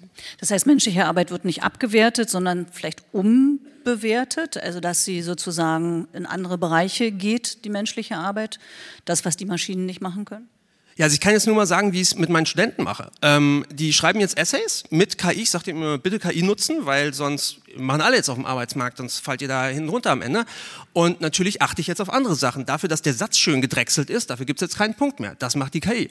Das geht jetzt um den Inhalt. Ihr müsst Fact-checken, Fact-checken, Fact-checken. Never trust in AI, sozusagen erster Grundsatz, sage ich denen mal als erstes. Dann müssen die halt das entsprechend die, die Sources raussuchen. Und es geht dann um die Gedanken, es geht um die Verknüpfung. Das kann GPT manchmal richtig gut, manchmal aber auch nicht. Und deshalb können wir uns, wenn es gut läuft, mehr auf das konzentrieren, was uns eigentlich ausmacht, nämlich kritisch denkende Wesen zu sein. Das ist die hoffnungsvolle Variante. So geht es manchmal, in vielen Fällen klappt es halt leider nicht so gut und dann sitzt man am Ende mit Halluzinationen da und Studenten und Studentinnen, die halt irgendwie doch keinen Fact-Check machen. Das kann halt bei Arbeitnehmern und Arbeitnehmern genauso sein. Okay, zu den kritisch denkenden Menschen ähm, im Saal hier. Gibt es Fragen an unsere, ah, da hinten sehe ich schon eine Hand oben. Wo ist das? Ah, da ist das Mikro. Genau, die andere Hand sehe ich da auch. Ja, hallo. Ähm, ich fange mit einem Kommentar an, aus dem ich versuche, eine Frage zu formulieren. Und zwar ist es ja schon auffällig, dass eigentlich seit, also auch schon vor KI, aber jetzt seit KI immer wieder davon gesprochen wird, dass oder eine Angst geschürt wird, dass Arbeit, einfache Arbeit, aber dann auch kreative Arbeit möglicherweise verloren gehen könnte. Und meine Frage wäre jetzt, gibt es eventuell Projekte, die durch den Einsatz von KI ähm, zum Beispiel die Erstellung des äh, Bundeshaushalts oder die, den Finanzminister, äh, wie soll ich sagen, ersetzen oder sowas, ja, für eine gerechtere Vermögensverteilung oder sowas, für eine gerechtere Gesellschaft einzusetzen, statt es immer wieder für die Vermehrung des Kapitals einzusetzen. Und würde mich interessieren, ob es solche Bestrebungen gibt tatsächlich. Also ist jetzt ein bisschen lustig, aber es ist eine ernst gemeinte Frage. Ja, das ist eine sehr spezifische Frage, die ich jetzt nicht beantworten kann, aber der Punkt dahinter ist ja genau, welche gesellschaftlichen Kämpfe finden gerade statt. Und das betrifft sowohl die Frage, wer arbeitet an was und wer wird für welche Tätigkeit wie bezahlt und wo gucken wir gesellschaftlich hin, wenn wir jetzt nochmal sozusagen aus der Gender-Ecke kommen. Dieser ganze Bereich Pflege, Sorgearbeit, Care-Work, wir haben eine gigantische Care-Krise in, nicht nur in Deutschland es ist eigentlich völlig klar, dass da viel mehr Leute arbeiten müssen, die auch gut entlohnt gehören und das kann man nicht durch KI ersetzen, das kann man vielleicht punktuell ergänzen an manchen Punkten. Da könnten wir gesellschaftlich hin, genauso wie eine Frage von, wie macht man einen Bundeshaushalt so, dass er äh, möglichst viel Benefit-Effekt, um mal diese, diese BWL-Sprache vielleicht auch da reinzubringen, für möglichst viele Leute hat. Das könnte man damit machen, aber man braucht halt, man muss die Machtverhältnisse dahinter organisieren. Und das passiert nicht von alleine. Und da sind sozusagen Gewerkschaften zumindest ein historisch erprobtes Mittel, was schon mal uns ganz gut weit gebracht hat. Wir müssen gucken, ob sie heute dazu in der Lage sind oder ob es da andere Organisationsformen braucht. Aber es muss halt organisiert werden gesellschaftlich. Also danke, das ist eine sehr spannende Frage. Ähm, ich glaube, wenn man eine KI jetzt mal auf den Bundeshaushalt losließe, dann würde die hoffentlich als erstes mal die Schuldenbremse ähm, kippen. Und dann schauen wir mal, wie es weitergeht. Ähm, und zu Herrn Linder spezifisch möchte ich jetzt nichts sagen. Aber ähm, die, ich glaube, also ganz ernsthaft, es gibt mehrere Plattformen, die genau das machen. Ja? Also es gibt ähm, zum Beispiel bei den Vereinten Nationen, da habe ich letztes Jahr eine Konferenz organisiert, mal dieses Jahr auch wieder, ähm, die haben einen großen AI, äh, Global AI Summit und deren AI-Programm heißt AI for Good. Äh, und das fördert und ähm, beleuchtet Projekte, die weltweit ähm, KI eben jenseits von sozusagen Profitmaximierung ähm, äh, äh, durchführen. Es gibt ganz konkret zum Beispiel ein Projekt, das ich auch kenne. Es wird geleitet von Rachel Adams bei ICT Africa. Das wird übrigens von der Bill und Melinda Gates Stiftung also, gefördert. Ganz viel kommt hier aus dem privaten Sektor übrigens. Und weil man immer sagt, Kapital ist irgendwie also schwierig und schlecht und so, es sind halt, muss man einfach sagen, das sind die Leute, die wirklich Impact machen. Also das ist, hat halt, das hat noch keine Gewerkschaft geschafft. In Afrika einfach riesen, riesen ähm, Studien zu fördern, um zu gucken, wie man KI in Afrika einsetzen kann zum Wohl von Afrikanern und Afrikanern. Die machen jetzt, die ziehen ein Riesending da auf und in der Landwirtschaft und so weiter. Wir, wir leben halt mit Ressourcenknappheit, wir leben in Deutschland mit extremem Fachkräftemangel. Klar wollen wir alle mehr Leute in Medizin, in Pflegeberufen und so weiter haben, aber woher nehmen, wenn nicht stehlen? Ähm, die fallen ja nicht vom Himmel. Es gibt ja jetzt schon äh, massive Probleme, überhaupt nur irgendwie Leute zu rekrutieren, die in der Pflege arbeiten. Und da wird man, also ich glaube, da wird man ganz massiv Roboter verwenden müssen. Ich hoffe sehr, dass man Roboter verwendet. Ähm, hier Jürgen sagte auf dem letzten Panel, man hat ein Recht darauf und er will nicht von einem Roboter rumgeschoben werden. Ja, natürlich will das niemand, aber ähm, es ist halt besser als nichts. Und es gibt Studien, die zeigen, dass es gerade für ältere Menschen wahnsinnig wichtig ist, so einen gewissen Ansprechpartner zu haben. Und das kann halt auch mal eine redende Seerobbe sein. So, ja, warum nicht? Ähm, es klingt jetzt doof, aber es ist für viele halt, das ist, aber es ist halt für viele wirklich viel besser, als alleine vom Fernseher zu sitzen. Und ich musste auch mal eine Lanze für KI brechen, weil wir haben einfach die Leute nicht. Wir kriegen sie nicht und wir kriegen sie auch nicht bezahlt, gerade mit der Schuldenbremse nicht. Und das muss, irgendwo muss es halt herkommen, fällt nicht vom Himmel. So, und das, wie gesagt, da gibt es Foren, ähm, gerade ganz viel, die Dieter Schwarz Stiftung macht da ganz viel. Das sind die reichsten Menschen der Welt, die jetzt ähm, auf welche Art auch immer ihr äh, Vermögen ähm, gemacht haben, aber die jetzt einiges zurückgeben und da sehr viel gerade massiv im äh, Bereich KI investieren, in Bildung, in Fortentwicklung, gerade auch in vernachlässigten Regionen. Das finde ich eine coole Sache. Ich halte mal dagegen. Was fehlt es aber, die soziale Bewegung? Weil wenn du es sagst, klingt so, als wäre es so vom Himmel gefallen und, und Gott gegeben. Denn dass zum Beispiel die Leute in der Pflege fehlen, ist ja auch eine Frage der Bezahlung. Also es ist ja eine Frage, wie verteile ich das, was ich erwirtschafte mit der neuen Technologie an die Gemeinschaft und bezahle die Leute, die fehlen, einfach besser. Ja, ich wäre der Erste, der sagt, lasst uns die besser bezahlen. Logo. Mhm. Aber auch das, woher nehmen wir nicht stehlen? Wir haben jetzt, wir haben äh, eine 3% Schulden, wir haben die Schuldenbremse. Wir können einfach, wir müssen massiv aus ausrüsten gleichzeitig. Also das Geld ist halt einfach nicht da. Das wächst ja nicht auf den Bäumen. Äh, und also ne, das, das ist halt einfach ein massives Problem, das aber wir momentan Robert, als Soziologe ja. gefragt, warum führt das nicht zu einem na, sozialen Aufstand, nicht unbedingt, aber zu einer sozialen Bewegung? Ja, also, also ich glaube, wir beide sind uns jetzt mal einig, dass die Schuldenbremse weg muss, aber ich glaube, wir sind uns uneinig in der Dankbarkeit gegenüber den Philanthropen, weil, also dass die so viel, äh, also sozusagen also ich finde es natürlich auch nicht verwerflich, dass Dieter Schwarz oder andere es jetzt stiften, finde ich gut, aber dass wir überhaupt in der Situation sind, ist halt bedingt durch gewisse politische Entscheidungen. Also dadurch, dass man eben die Steuern relativ gesenkt hat auf Unternehmengewinne, sozusagen Stichwort Neoliberalismus, also das sind ja sozusagen die, die ist ja die Hintergrundmusik dieser Lage, in der wir uns überhaupt erst befinden. Und ich glaube schon, dass man da einfach die, die Rolle des Staates eben stärker betonen muss. Also ich finde, das ist sozusagen das, wo man rauskommen muss. Also äh, hinsichtlich Deutschland, dem Hinterherhinken der Digitalisierung, da braucht man auch einen stärkeren Staat. Wenn wir uns die USA angucken, dann war es ja, ist ja der Erfolg der Internetkonzerne in den USA, die sozusagen scheinbar jetzt uns das Wasser abgraben, äh, der ist ja auch bedingt durch staatliche Aktivität damals. Das hat ja Maria, äh, Marianne Mazzucato gezeigt in The Entrepreneurial State. Also dass das ARPANET, der Vorläufer des Internets, war eine riesen staatliche Investition und dann wurden eben die Früchte geerntet von den Privatfirmen. Aber sozusagen das Grundfundament hat eben hat ein staatliches Förderprogramm gelegt. Und ich glaube, das sollte jetzt eben in Deutschland im Vordergrund stehen, um da überhaupt wettbewerbsfähig zu werden. Und ich glaube, deswegen wird auch keine KI leider äh, Christian Lindner oder einen guten Finanzminister stellen. Also sozusagen, ich glaube, das, das, das muss schon sozusagen aus, äh, aus, aus politischen Parteien selbst hervorgehen.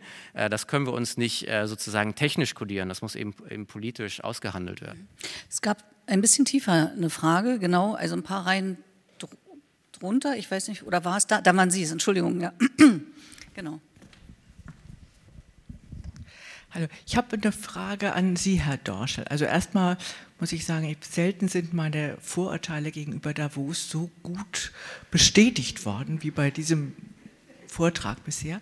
Aber an Herr Dorschel, ich habe selber als Gewerkschafterin im Wissenschaftsbereich gearbeitet. Das, was Sie festgestellt haben, dass die Leute eigentlich Lust haben, gemeinschaftlich was zu machen, aber so wenig tun, das habe ich auch erlebt. Jetzt wollte ich Sie als Soziologen mal fragen, ist jetzt mit einer KI-Entwicklung vielleicht auch eine, noch eine stärkere Isolation der Arbeit für die Leute verbunden, die es die für die noch schwieriger macht, jetzt gemeinschaftlich sich zu organisieren in Gewerkschaften zum Beispiel. Ja, vielen Dank für die Frage. Danke. Ähm, also ich würde sagen, auf jeden Fall ist, führt die Digitalisierung zu einer größeren Atomisierung, zu einer größeren Vereinzelung der Arbeitnehmer. Das sieht man ja allein schon durch die Homeoffice-Tage, die eben sozusagen möglich sind, was ja auch den Arbeitnehmern zugutekommt, deren Flexibilitätsansprüchen. Äh, also es führt auch zu einer Humanisierung der Arbeit, eben aber auch zu einer Vereinzelung, die eine gewerkschaftliche Organisierung schwieriger macht. Und das wird natürlich durch KI-Technologien nochmal verschärft. Jetzt kann ich eben das KI-System fragen, anstatt einen anderen Kollegen oder eine Kollegin. Also das, das glaube ich, äh, beschleunigt beschleunigt das auf jeden Fall. Und ich glaube, was man allerdings auch noch sehen muss, jetzt speziell bei der gewerkschaftlichen Organisierung der der, ähm, ja, dieser Hoch, der Professionals, über die wir hier diskutiert haben, ob sie nun gut oder schlecht ist, kann man an, an anders sehen. Äh, aber wenn man davon ausgeht, dass sie gut ist, dann muss man eben damit zurechtkommen, dass die Leute so häufig den Arbeitsplatz wechseln und so mobil sind. Und ich glaube, das haben die Gewerkschaften noch nicht. Und das ist auch schwierig. Also ich habe da auch keinen Masterplan. Aber diese Leute zum Beispiel, die ich interviewt habe, die wechseln ihren Arbeitsplatz alle drei Jahre und die gehen häufig, häufig häufiger mal ins Ausland. Wer ist denn bereit, sich zu organisieren, gewerkschaftlich, sich den, den ganzen Strapazen äh, sozusagen hinzugeben, wenn er in zwei, weiß, in zwei Jahren breche die Zelte wieder ab? Und ich glaube, da müssen Gewerkschaften dahinter, es irgendwie transnationaler zu organisieren, wahrscheinlich da auch digitaler. Also vielleicht ist da Digitalisierung auch eine Antwort, dass man das eben stärker ja, äh, mit mobilen Lebensverläufen synchronisiert. Denn man kann sich ja, man kann sich ja andererseits auch wiederum leichter organisieren. Ne? Wenn ich so an Chatgruppen denke oder an Organisationsforen, da kann man ja viel leichter wiederum miteinander in Kontakt treten. Katrin. Ja, das stimmt. Da können aber Unternehmen auch teilweise, äh, weiß nicht, ob das bei den Tech-Workern so gemacht wird, aber manchmal versuchen die da auch irgendwie dazwischen zu funken und diese Prozesse dann auch wirklich zu unterlaufen. Woran ich gerade nochmal dachten musste bei Ihrer Frage ist, ich bin gespannt, wie das in den nächsten Jahren mit dem Lohnniveau aussieht in dem Bereich. Wir hatten ja jetzt wirklich goldene Jahre, Fachkräftemangel ohne Ende jeder, der irgendwie ein bisschen coden konnte, war gut gesettelt. Ähm, durch solche Entwicklungen, KI, Copilot, äh, wenn man jetzt bei GitHub oder so, das kann sich schon auch nochmal verändern. Ähm, und da gibt es sicher zum einen einen ganz anderen Druck nochmal auf Löhne, vielleicht auch die ein oder andere Entlassung. Und ich könnte mir vorstellen, dass das dann vielleicht auch das Fenster ist, wo Gewerkschaften nochmal eine größere Rolle spielen werden. Und dann aber auch diese ganzen Fragen, die wir jetzt heute auch schon andiskutiert haben, damit reinnehmen können in die Diskussion, weil die Menschen, die arbeiten, die da wirklich irgendwie acht Stunden am Tag sitzen und Systeme optimieren und neue Sachen entwickeln, Produkte entwickeln, vielleicht in der Medizintechnik was entwickeln, die wollen ja gute Sachen entwickeln. Es hat niemand Interesse daran, irgend so Bullshit-KI, das man halt irgendwie gut verkauft kriegt, weil es irgendwie modern klingt, äh, zu entwickeln, wo man genau weiß, als derjenige, der das geschrieben hat oder diejenige, so richtig zuverlässig ist das eigentlich nicht, was es erkennt. Und das ist sozusagen ja so ein ureigenes Interesse irgendwie auch von allen, die arbeiten, ähm, was da auch mit auf den Tisch muss. Es gab hier unten eine Frage, hier unten rechts, genau. Ähm, ah ja, super, danke. Danke. Ja, es sind zwei Themen. Ähm, einmal äh, der European AI Act wurde ja schon angesprochen.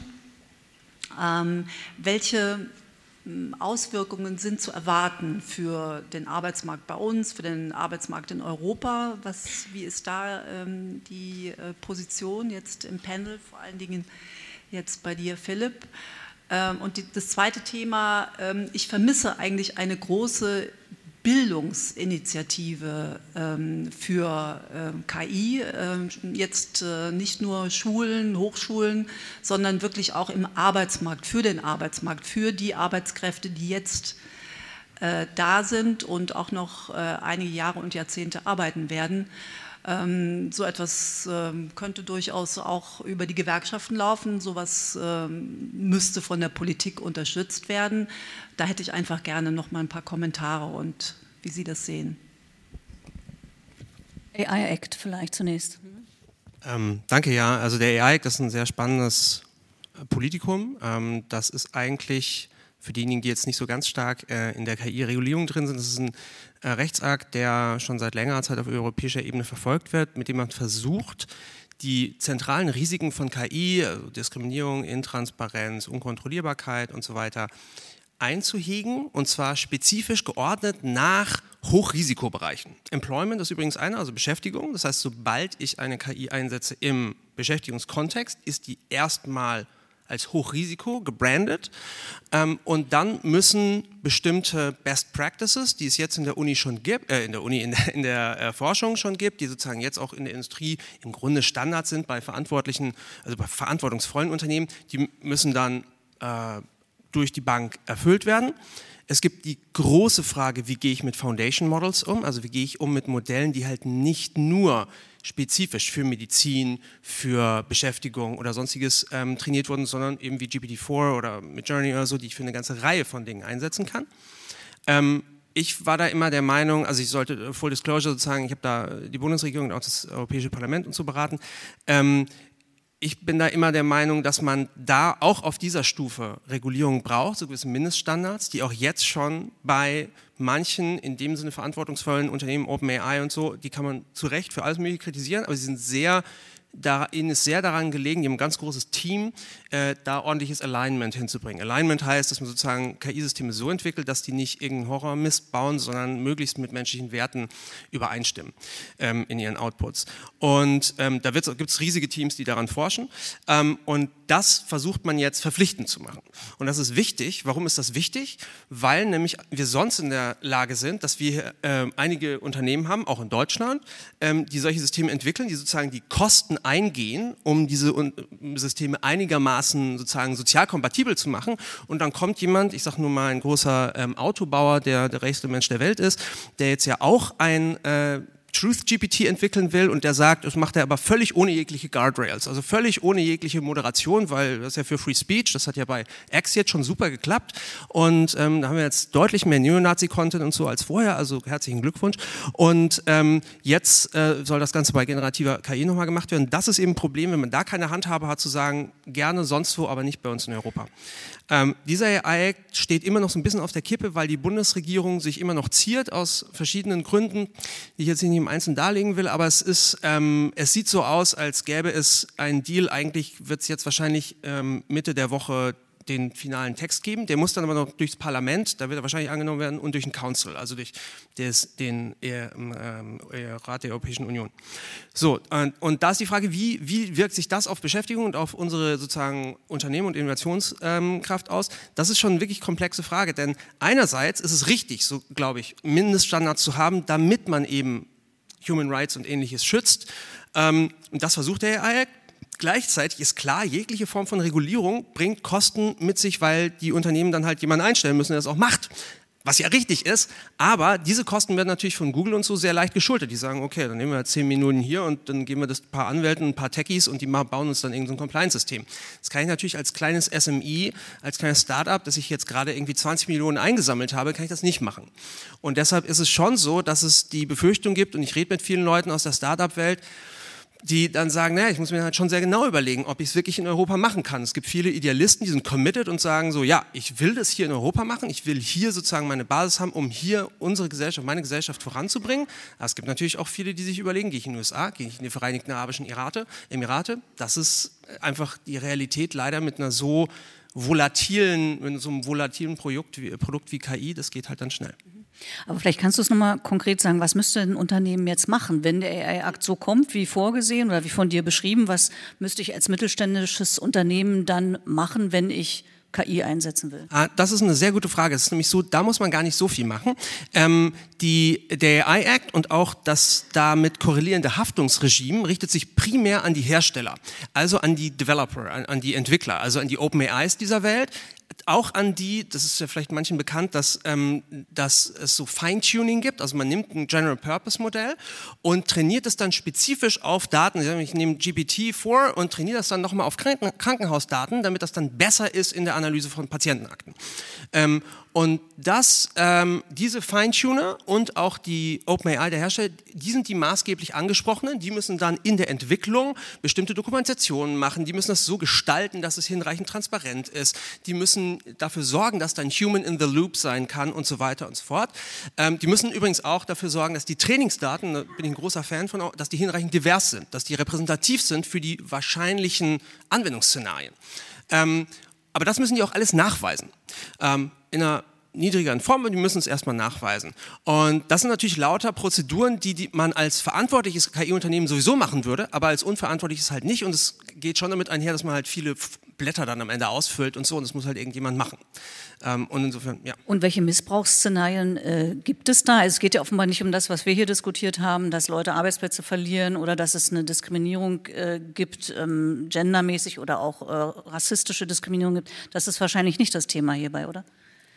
Doch, äh, schon auch. Also es geht äh, gerade, also, äh, manche kennen vielleicht diesen Fall dieses äh, Chatbots Ty, der ähm, von Microsoft 2016 rausgegeben wurde und der dann angefangen hat, der wurde so auf Twitter, glaube ich, gesetzt und hat halt dann gelernt, oh, so rassistische Kommentare, die kriegen aber richtig viel Zulaufen, die werden richtig viel retweetet und gibt's viel sozusagen, äh, viel Echo und, ähm, und hat dann angefangen, selber so rassistische Kommentare von sich zu geben und genau das soll verhindert werden. Es gibt eine Pflicht sozusagen, Post-Market Monitoring zu machen. Sorry, das ist alles nicht ins Deutsche übersetzt bisher. Also wenn es rausgebracht wird, zu gucken, dass das Ding ähm, nicht anfängt, irgendwie rassistisch sonst wie zu sein, sondern dann sofort einzugreifen, nachzusteuern und so.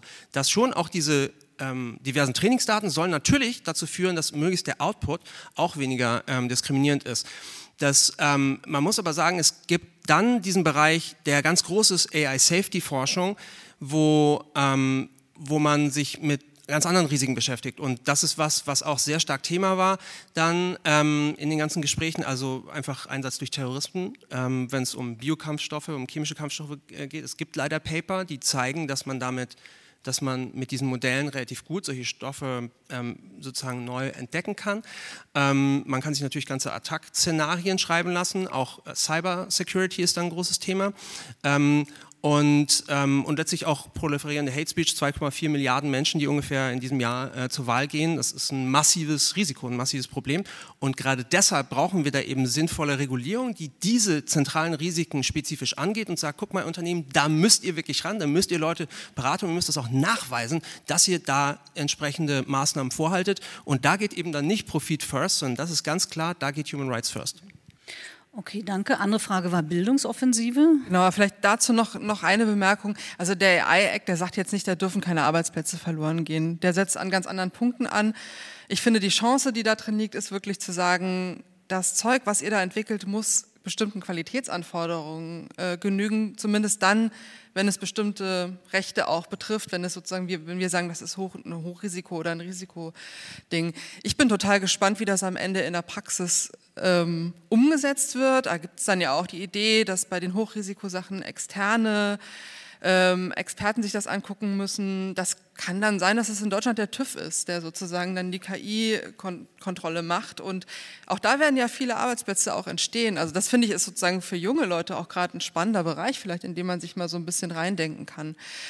Damit sind wir beim Thema Bildung. Ähm, ich würde, die Frage kam von Ihnen, ich würde Ihnen total recht geben. Das ist ja sozusagen ein großes gesellschaftliches To-Do, nicht erst seit KI, was wir einfach seit vielen Jahren irgendwie verschleppen, weil wir mit, äh, ähm, mit unserem deutschen Bildungssystem und den ganzen Bundesländern da einfach so viele Probleme haben. Ähm, was mir gerade so ein bisschen Hoffnung gibt, ist, dass es an den Unis, ähm, was ja so der Bereich ist, den wir so ganz gut kennen, äh, das ist das erste Mal, wo ich das Gefühl habe, dass sowas Neues sofort aufgegriffen wird, dass da wenig diskutiert wird über die dürfen, die Studierenden dürfen das nicht verwenden. Wir sagen einfach, okay, wir verbieten das, sondern dass wirklich geguckt wird in sowas wie Schreibzentren an Hochschulen.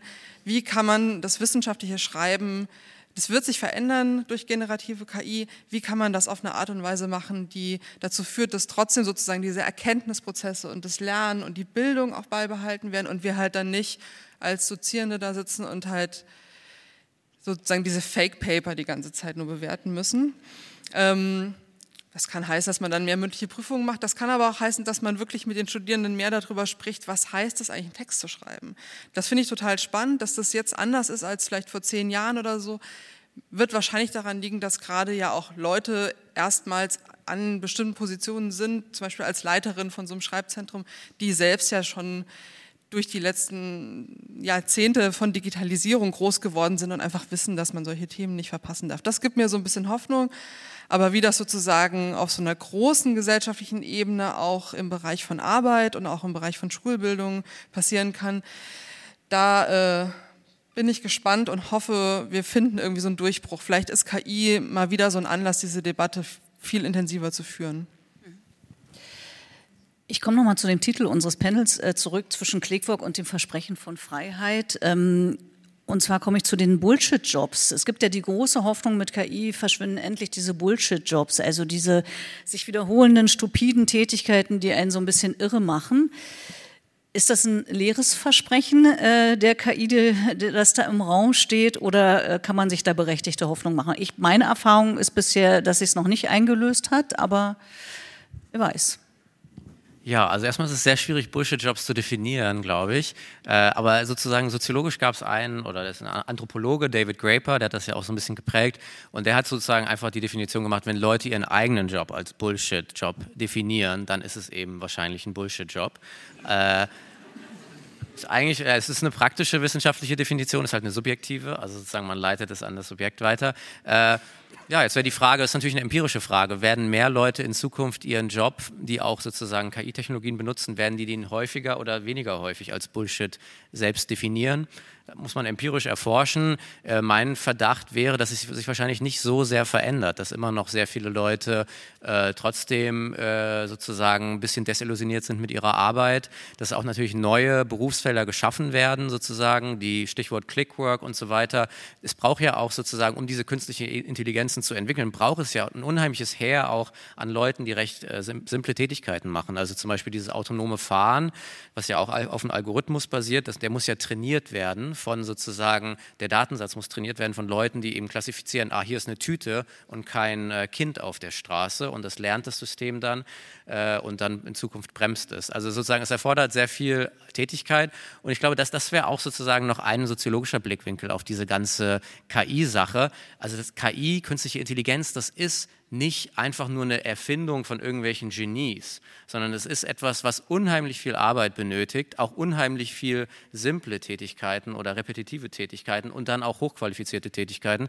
Also es ist, ein, ist sozusagen wirklich ein Bündel, also sozusagen das Resultat eines Bündels an verschiedenen Arbeitsschritten, auch von sozusagen User-Aktivitäten. Also der ChatGDP-Datensatz ist natürlich auch trainiert einfach an Internet-Blogs, Essays, also von Usern. Also es ist sozusagen keine Erfindung von einzelnen einzelnen Personen. Und ja, was es mit der Arbeit macht, äh, ja, es wird eben, äh, es wird eben neue Tätigkeiten äh, bedingen und wie sozusagen das sich auf die, auf die Sachbearbeiterin auswirkt, das muss man, glaube ich, erst empirisch erforschen. Mhm. Philipp. Also das, dem kann ich mich nur anschließen, das sehe ich eigentlich ganz genauso. Ich wollte nur mal zwei vielleicht ähm, Beispiele dazu geben, die, äh, die ganz spannend sein können. Das eine ist das, was ähm, du ja schon viel angesprochen hast, die Clickworker sozusagen, die, ähm, man muss sich das so vorstellen, ähm, nicht nur, so wie du sagst, zum Beispiel jetzt Datensätze annotieren oder so, sondern gibt ja auch ganz massiv Leute, ähm, gab es einen großen Time-Artikel, ähm, zum Beispiel in Kenia, die OpenAIs Modell nachtrainiert haben. Also es läuft so typischerweise, man hat ein großes Modell, das wird einmal sozusagen äh, über das ganze Internet, äh, das ganze Internet durchgejagt und dann muss man gucken, dass dieser ganze Schrott, der im Internet ist, nicht vorne wieder rauskommt, wenn jetzt ein User irgendeinen Prompt macht. Und das wiederum kann bisher eine KI noch nicht so gut. Das nennt sich dann Reinforcement Learning with Human Feedback. Also da gibt es dann wirklich tausende Leute und die sitzen aus bestimmten Kostengründen, momentan zum Beispiel in Kenia, und äh, durchforsten sozusagen diesen Output der KI für zwei Dollar die Stunde und sagen dann, das war, das ist sozusagen Verstößt gegen Content-Richtlinien, das ist was weiß ich, pornografisch, gewaltverherrlichend und so weiter. Ähm, oder auch nicht. Und jetzt fände ich es mal ein spannendes Experiment zu sagen, es gibt also in, in Computer Science natürlich ist das ein, das ist ein riesen, trotzdem ein riesen Kostenfaktor für die Firmen und natürlich ist, dauert es auch extrem lange. Und ähm, es gibt jetzt immer mehr Self-Supervision, also diese Dinger sozusagen supervisen sich selbst und können, so dieses Labeling wird automatisiert, ähm, viele dieser Prozesse werden jetzt zunehmend automatisiert. Und ich würde mal, mich würde einfach mal interessieren, ich habe darauf keine prädeterminierte Antwort, ob diese Menschen, die hier aus westlicher Perspektive immer stark bemitleidet wurden. Es war immer so, oh, und jetzt werden diese ganz schlechten Jobs, die werden nach Kenia, weil das hier keiner machen möchte und so. Und ich würde mich mal fragen, ob die Leute, die dort das machen und damit ihre Familie ernähren, ob die jetzt lieber diese Tätigkeit haben oder ob sie es besser finden, wenn das jetzt dann eine KI macht und sie den Job halt nicht haben. Ich weiß nicht so genau, was, welche anderen Jobs sie dann machen können. Das fände ich einfach ein spannendes Gedanken und auch ein spannendes empirisches Experiment. Also da wird sich schon viel tun. Und gleichzeitig sehe ich, und das ist mein zweites Beispiel, ähm, sehe ich viel in meinem Bereich, in der Wissenschaft und auch in Kanzleien und so, wo ich mit Leuten rede, dass die schon, also dass viel von dem, was ich als nervig empfinde, ähm, äh, dass das automatisiert wird. Ähm, zum Beispiel irgendwelche Excel-Tabellen auswerten oder was weiß ich. Ich habe früher mal in einer Anwaltskanzlei mitgearbeitet, da musst du dann auf so einem großen Deal, musst du dann äh, irgendwie irgendwelche Immobilien Sheets durcheiern nachts um Mitternacht. Also es ist wirklich furchtbar. Und das muss jetzt, ist viel weniger. Und darüber freuen sich, glaube ich, tatsächlich alle. Ähm, und man kann sich dann halt schon mehr darauf konzentrieren, den Aufsatz, die Ideen zu schreiben und das Ping-Pong hin und zurück mit sozusagen GPT-4. Also da hat es schon so gewisse Vorteile, glaube ich, im, im Bereich ähm, der Knowledge Work. Aber gleichzeitig, klar, das sind auch Jobs, für die Leute vorher bezahlt wurden. Und die werden jetzt nicht mehr davon bezahlt, dafür bezahlt. Dafür muss man dann neue schaffen, Katrin. Genau, also ich glaube, diese Frage, äh, ob jetzt die äh, Clickworker in Kenia das irgendwie lieber machen, als gar nichts zu arbeiten, die kann man ja nicht individualisiert beantworten. Das das könnte man auch bei den Kindern, die irgendwo auf Müll kippen, äh, versuchen, noch mal ein paar Metalle rauszu äh. Man hätte das auch die deutschen Kohlekumpel fragen können, ob sie lieber weiter ihre Lungen irgendwie vernutzen und dann mit 50 sterben. Ähm, die waren auch alle dafür, dass man irgendwie die Grube aufhalten muss. Also das ist, finde ich, keine Frage, die wir irgendwie individuell äh, behandeln müssen. Ähm, aber ich glaube, es muss uns auf jeden Fall klar sein, dass ähm, das nicht nur die Tech-Worker und die Programmierer und die Elon Musks und die Sam Altmans dieser Welt machen, sondern dass da die ganz, die, genau die gleichen extraktivistischen Praktiken, Praktiken drin äh, hängen, die sozusagen in unserem weltweiten Wirtschaftssystem, das kapitalistisch funktioniert, sowieso überall sind. Nämlich, dass dort, wo es geht, die Arbeit ausgenutzt wird, die Körper ausgenutzt werden, die Boden ausgenutzt werden, damit ein paar wenige äh, profitieren und wir dann sagen können, wow, toll, aber die, deren Stiftungen, die machen auch Projekte für Afrika, was auch immer Afrika ist.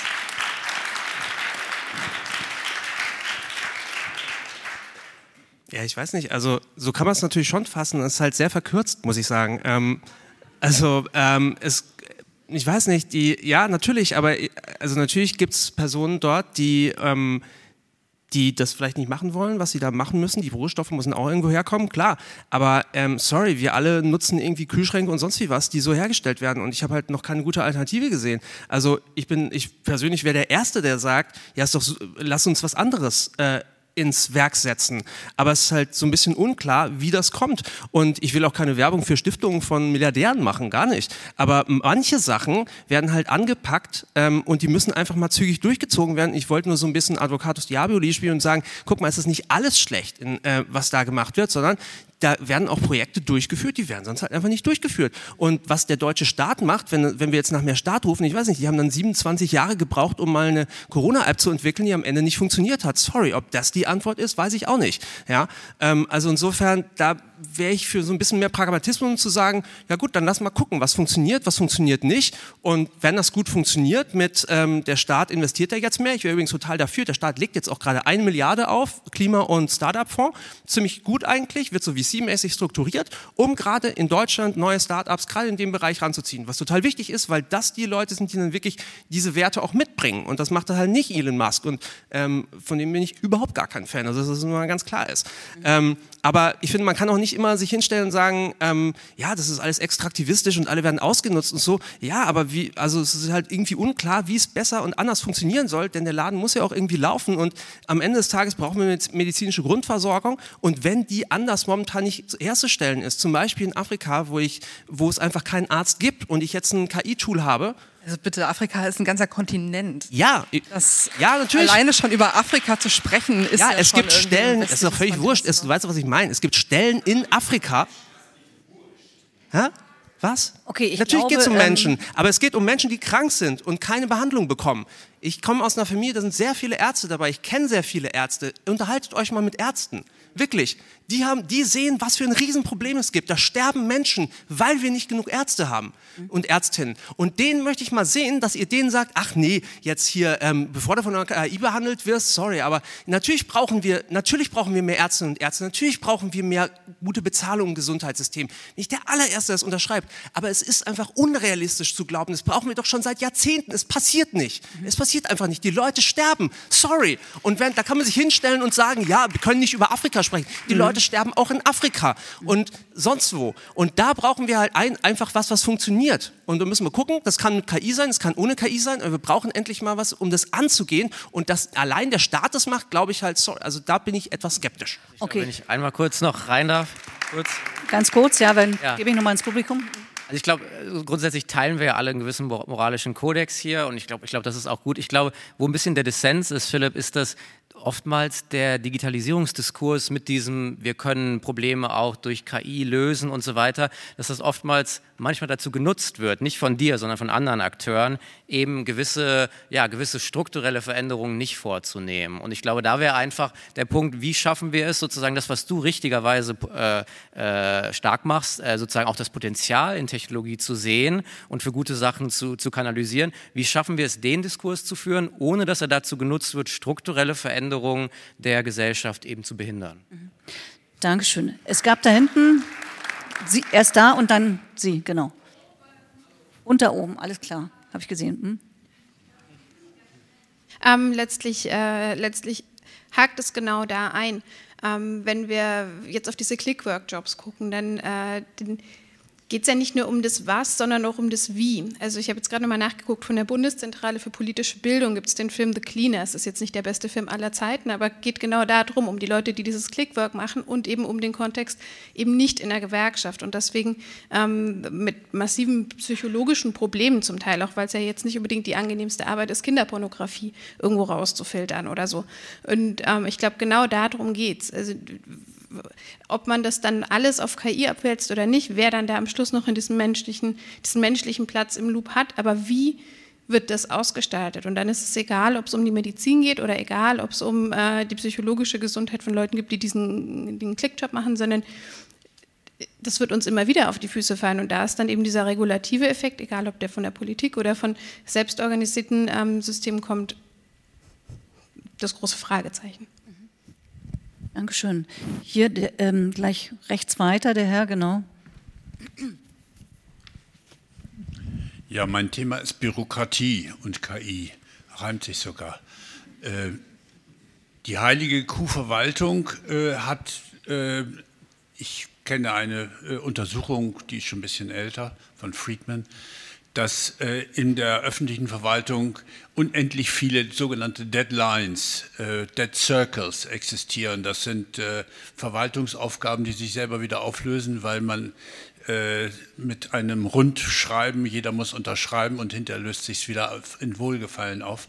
Genauso die Bürokratie bei den äh, Arztpraxen, die äh, immer größere Zeit in Anspruch genommen hat ob man die mit KI, vielleicht könnte man mit KI mal ein bisschen die Verwaltung durchforsten äh, und da vielleicht ein bisschen aufzuräumen. Dankeschön. Nicht nur mit KI, sondern grundsätzlich, glaube ich, mit digitalen Prozessen und dann einfach mal diese Entwicklung zum Anlass nehmen, dieses Durchforsten wirklich zu machen, Leute reinzuholen, die das auch können und nicht so immer über diese großen Projekte zu sprechen, sondern äh, die Gelder zur Verfügung zu stellen und die Leute dazu zu befähigen, im Kleinen in einem bestimmten Amt mal einen bestimmten Prozess wirklich zu verändern, das ist ja eigentlich das, was wir jetzt endlich mal machen müssen. Also das geschieht zum Teil auch schon. Ähm, zum Beispiel das Land Baden-Württemberg kooperiert ziemlich eng mit der Firma Aleph Alpha. Das ist ja so eines der wenigen Unternehmen, die in Europa versuchen, äh, international wettbewerbsfähige Foundation Models zu etablieren. Und das ist, das zeigt, glaube ich, ganz gut dieses zweischneidige Schwert. Also einerseits hat die Firma, äh, hat die Stadt Heidelberg mit denen irgend so ein Ding entwickelt. Da kannst du jetzt irgendwie, die haben so ein Chatbot, weiß nicht mehr, wie die heißt, der hat so einen ganz niedlichen Namen und da kann man jetzt irgendwie was eingeben und dann spuckt der irgendwas über die Stadt Heidelberg aus, wann das nächste, weiß nicht, Kinderflohmarkt ist oder irgendwie sowas. So. Eigentlich ist ja super.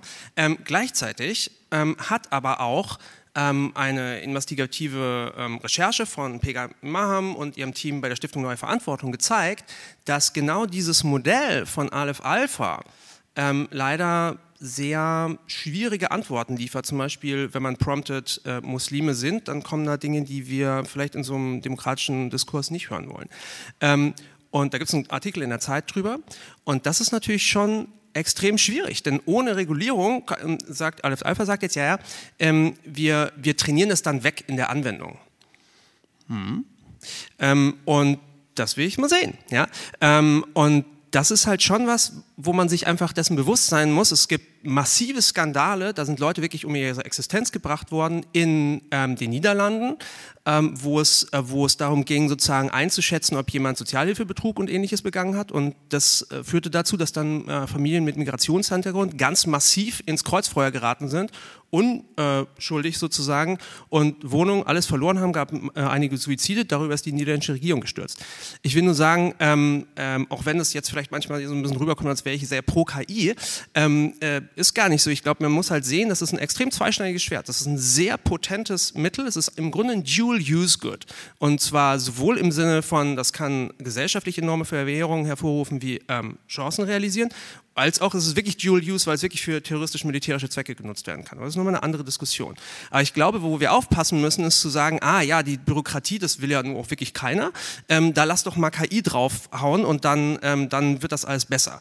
Das muss halt, ich bin also sehr dafür zu sagen, das wird, sollte auch in der Administration genutzt werden, aber da muss man ganz genau hinschauen, denn wenn es um die Verteilung von Staatsaufgaben, Staatsgeldern geht, das kann halt wirklich sehr schnell einfach Existenzen zerstören, wenn das nicht richtig sozusagen verantwortungsvoll biasfrei oder bias-minimierend und so eingesetzt wird, mit einem richtigen Monitoring, mit soziologischer Begleitforschung und ähnlichem.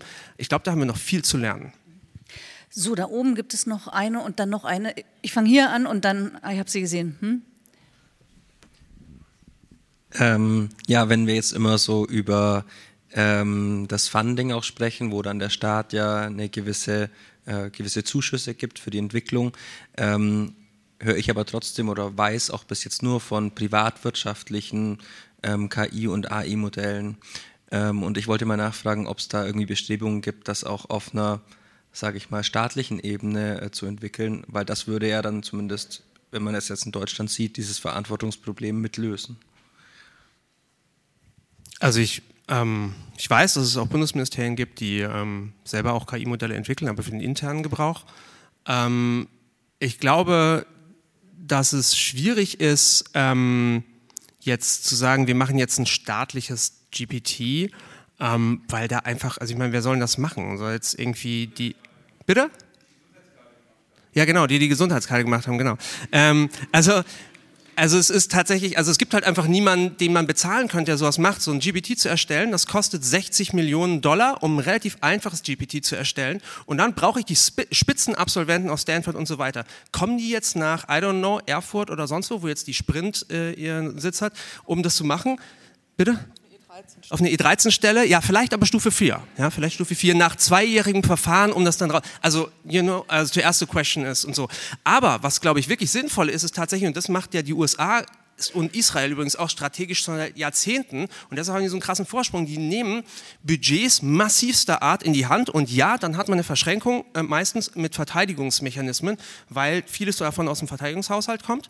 Aber genau das wird in Europa jetzt neu gedacht. Die Europäische Union setzt gerade eine neue Förderstrategie auf. Wir haben bisher den Horizon Europe Fund und den European Defense Fund und da soll es jetzt Dual Use ähm, neuen Fund geben, wo sozusagen Forschungsprojekte gestützt werden können, die genau solche Dual Use Möglichkeiten haben. Denn let's face it, das ist bei viel äh, KI der Fall. Und da reinzugehen, und da brauchen wir richtig viel Kohle, um, äh, sag ich mal, und das wirklich ein paar Milliarden europaweit, ähm, und dann zu sagen, wir fördern europäische KI, die sozusagen mit unseren Werten und unseren Standards arbeitet und wo wir nicht von Herrn Mast und anderen abhängig sind, das fände ich massiv wichtig, gerade in unserer jetzigen geostrategischen Situation. Wir laufen hier nämlich volle Kanne in die nächste Öl- und Gasabhängigkeit rein. Das hatten wir jetzt, haben wir gesehen, wozu das führt mit Russland. Wir haben jetzt wenig eigene Technologieplayer in dem Sinne, die wirklich Foundation Models entwickeln. Wenn wir nicht aufpassen und Trump uns dann irgendwann den Hahn abdreht und sagt, eure APIs gibt es nur noch, wenn ihr aufhört, die Ukraine zu unterstützen, dann haben wir hier richtig, richtig Probleme. Ja, ich glaube, um, um, da anzuschließen, also ich glaube auch nicht, dass man jetzt das, äh, das, das, staatliche Akteure jetzt sozusagen die, die Privatwirtschaft ersetzen sollten, sondern ich glaube auch, man kann es gut über Förderprogramme regeln. Und ich glaube, was da auch wichtig ist, das zeigen Forschungen zu Venture Capital, zu Risikokapital, ist, dass die bisher nur, macht auch Sinn für sie, äh, Unternehmen fördern und finanzieren, die eben sehr skalierbare Produkte haben, also die sozusagen sehr krass massentauglich möglichst viele Nutzer abholen können. Und ich glaube, da ist der Staat auch der richtige Akteur, um eben nicht so krass skalierbar skalierbare äh, Unternehmen und Ideen zu fördern. Also ich glaube auch, man muss das, äh, der Staat muss da eben Förderer sein, aber nicht der, nicht der primäre Akteur. Letzte Frage und am liebsten nur eine Anmerkung da oben, weil wir haben noch zwei Minuten, anderthalb.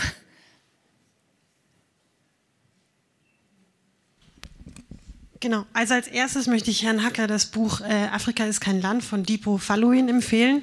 Das ist sehr leicht zu lesen und sehr erkenntnisreich. Und als zweites. Ähm, Danke, das ist spitze, das nehme ich gerne mit auf die Lektüre. Super. Lässt sich super lesen.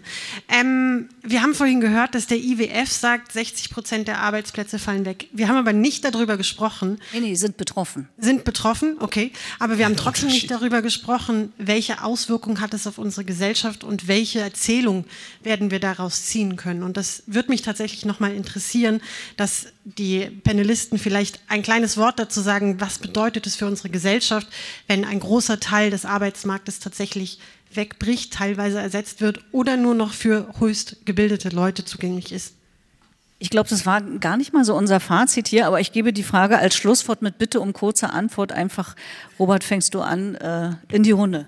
Ja, also ganz kurz, also ich glaube ja, also viel Arbeit ist betroffen, nicht alles, nicht so viel wird wegfallen, wie eben es die Unternehmen prophezeien. Das ist Teil des Marketing-Pitches zu sagen, das kann ganz viel ersetzen, damit wird das Produkt interessanter. Trotzdem sollte man es ernst nehmen. Also es ist wie oft im Leben auch, bei so vielen Sachen muss man irgendwie den Mittelweg sehen und finden. Und ich glaube, ja, man muss die Polarisierung eben abfedern, die dann doch entstehen wird durch eben sozialstaatliche Interventionen. Dankeschön. Ich glaube auch nicht, dass es, äh, dass es so massiv sein wird, äh, weder in Europa noch in Afrika. Aber ähm, mit einem kleinen Augenzwinkern.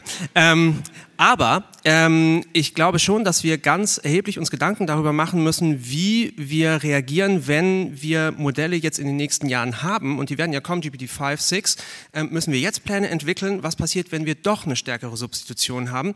Denn ähm, dann haben wir ja die dumme Konstellation, dass einerseits mehr Leute in die Sozialhilfe reinfallen und andererseits die Steuern wegbrechen. Ich glaube, was wir tatsächlich brauchen, ist einen robusten Diskurs darüber, und es wird schwer genug, ähm, so eine Art AI-Tax. Ja, äh, Robotax und so hat man sich schon lange darüber unterhalten, Finanztransaktionssteuer und, und so auch. Sehr schwierig, das international zu organisieren, aber letztlich brauche ich dann eine Tax auf jeden API-Call, denn sonst macht ja sozusagen irgendein Arbeitnehmer jetzt was mhm. und dafür werden Steuern gezahlt. Wenn das später eine KI macht, dann muss sozusagen für diese KI-Transaktion gezahlt werden und dann gibt es halt so eine Umverteilung vielleicht von den Unternehmen zurück in die Gesellschaft und das kann dann äh, genutzt werden, um sozusagen sozialverträgliche Maßnahmen Dankeschön. umzusetzen. Katrin noch. Bin ich sehr dafür. Ich glaube nicht, dass die Auswirkungen so groß sind auf den Arbeitsmarkt im Sinne von Arbeitsplatzverlust. Da wird auch der demografische Wandel ein Stück weit gegenwirken. Ähm, und ich glaube, deswegen sollte man das auch nicht als so eine Angstdebatte führen, sondern wirklich eher gucken, wie man in allen möglichen gesellschaftlichen Bereichen die Leute dazu befähigen kann, an diesen Entwicklungen zu partizipieren. Das Stichwort hatten wir heute auch schon. Und sozusagen daran mitzuarbeiten, dass die Technologien, die wir nutzen und die Prozesse, die wir damit abbilden, in der Bürokratie oder wo auch immer, dass das wirklich robust ist. Also mir gefällt auch dieses Stichwort irgendwie aus dem AI-Act, zu sagen, das muss auch gut sein, weil diese Digital-Bullshit-Dinger, die am Ende eh nicht richtig funktionieren, die braucht doch kein Mensch. Und deswegen glaube ich eher, sollte man sozusagen als so eine ähm, Möglichkeit, sich auch gesellschaftlich mal nach vorne zu bewegen, begreifen. Dankeschön, vielen Dank in die Runde. War sehr spannend. Dankeschön und danke an Sie und euch fürs Zuhören.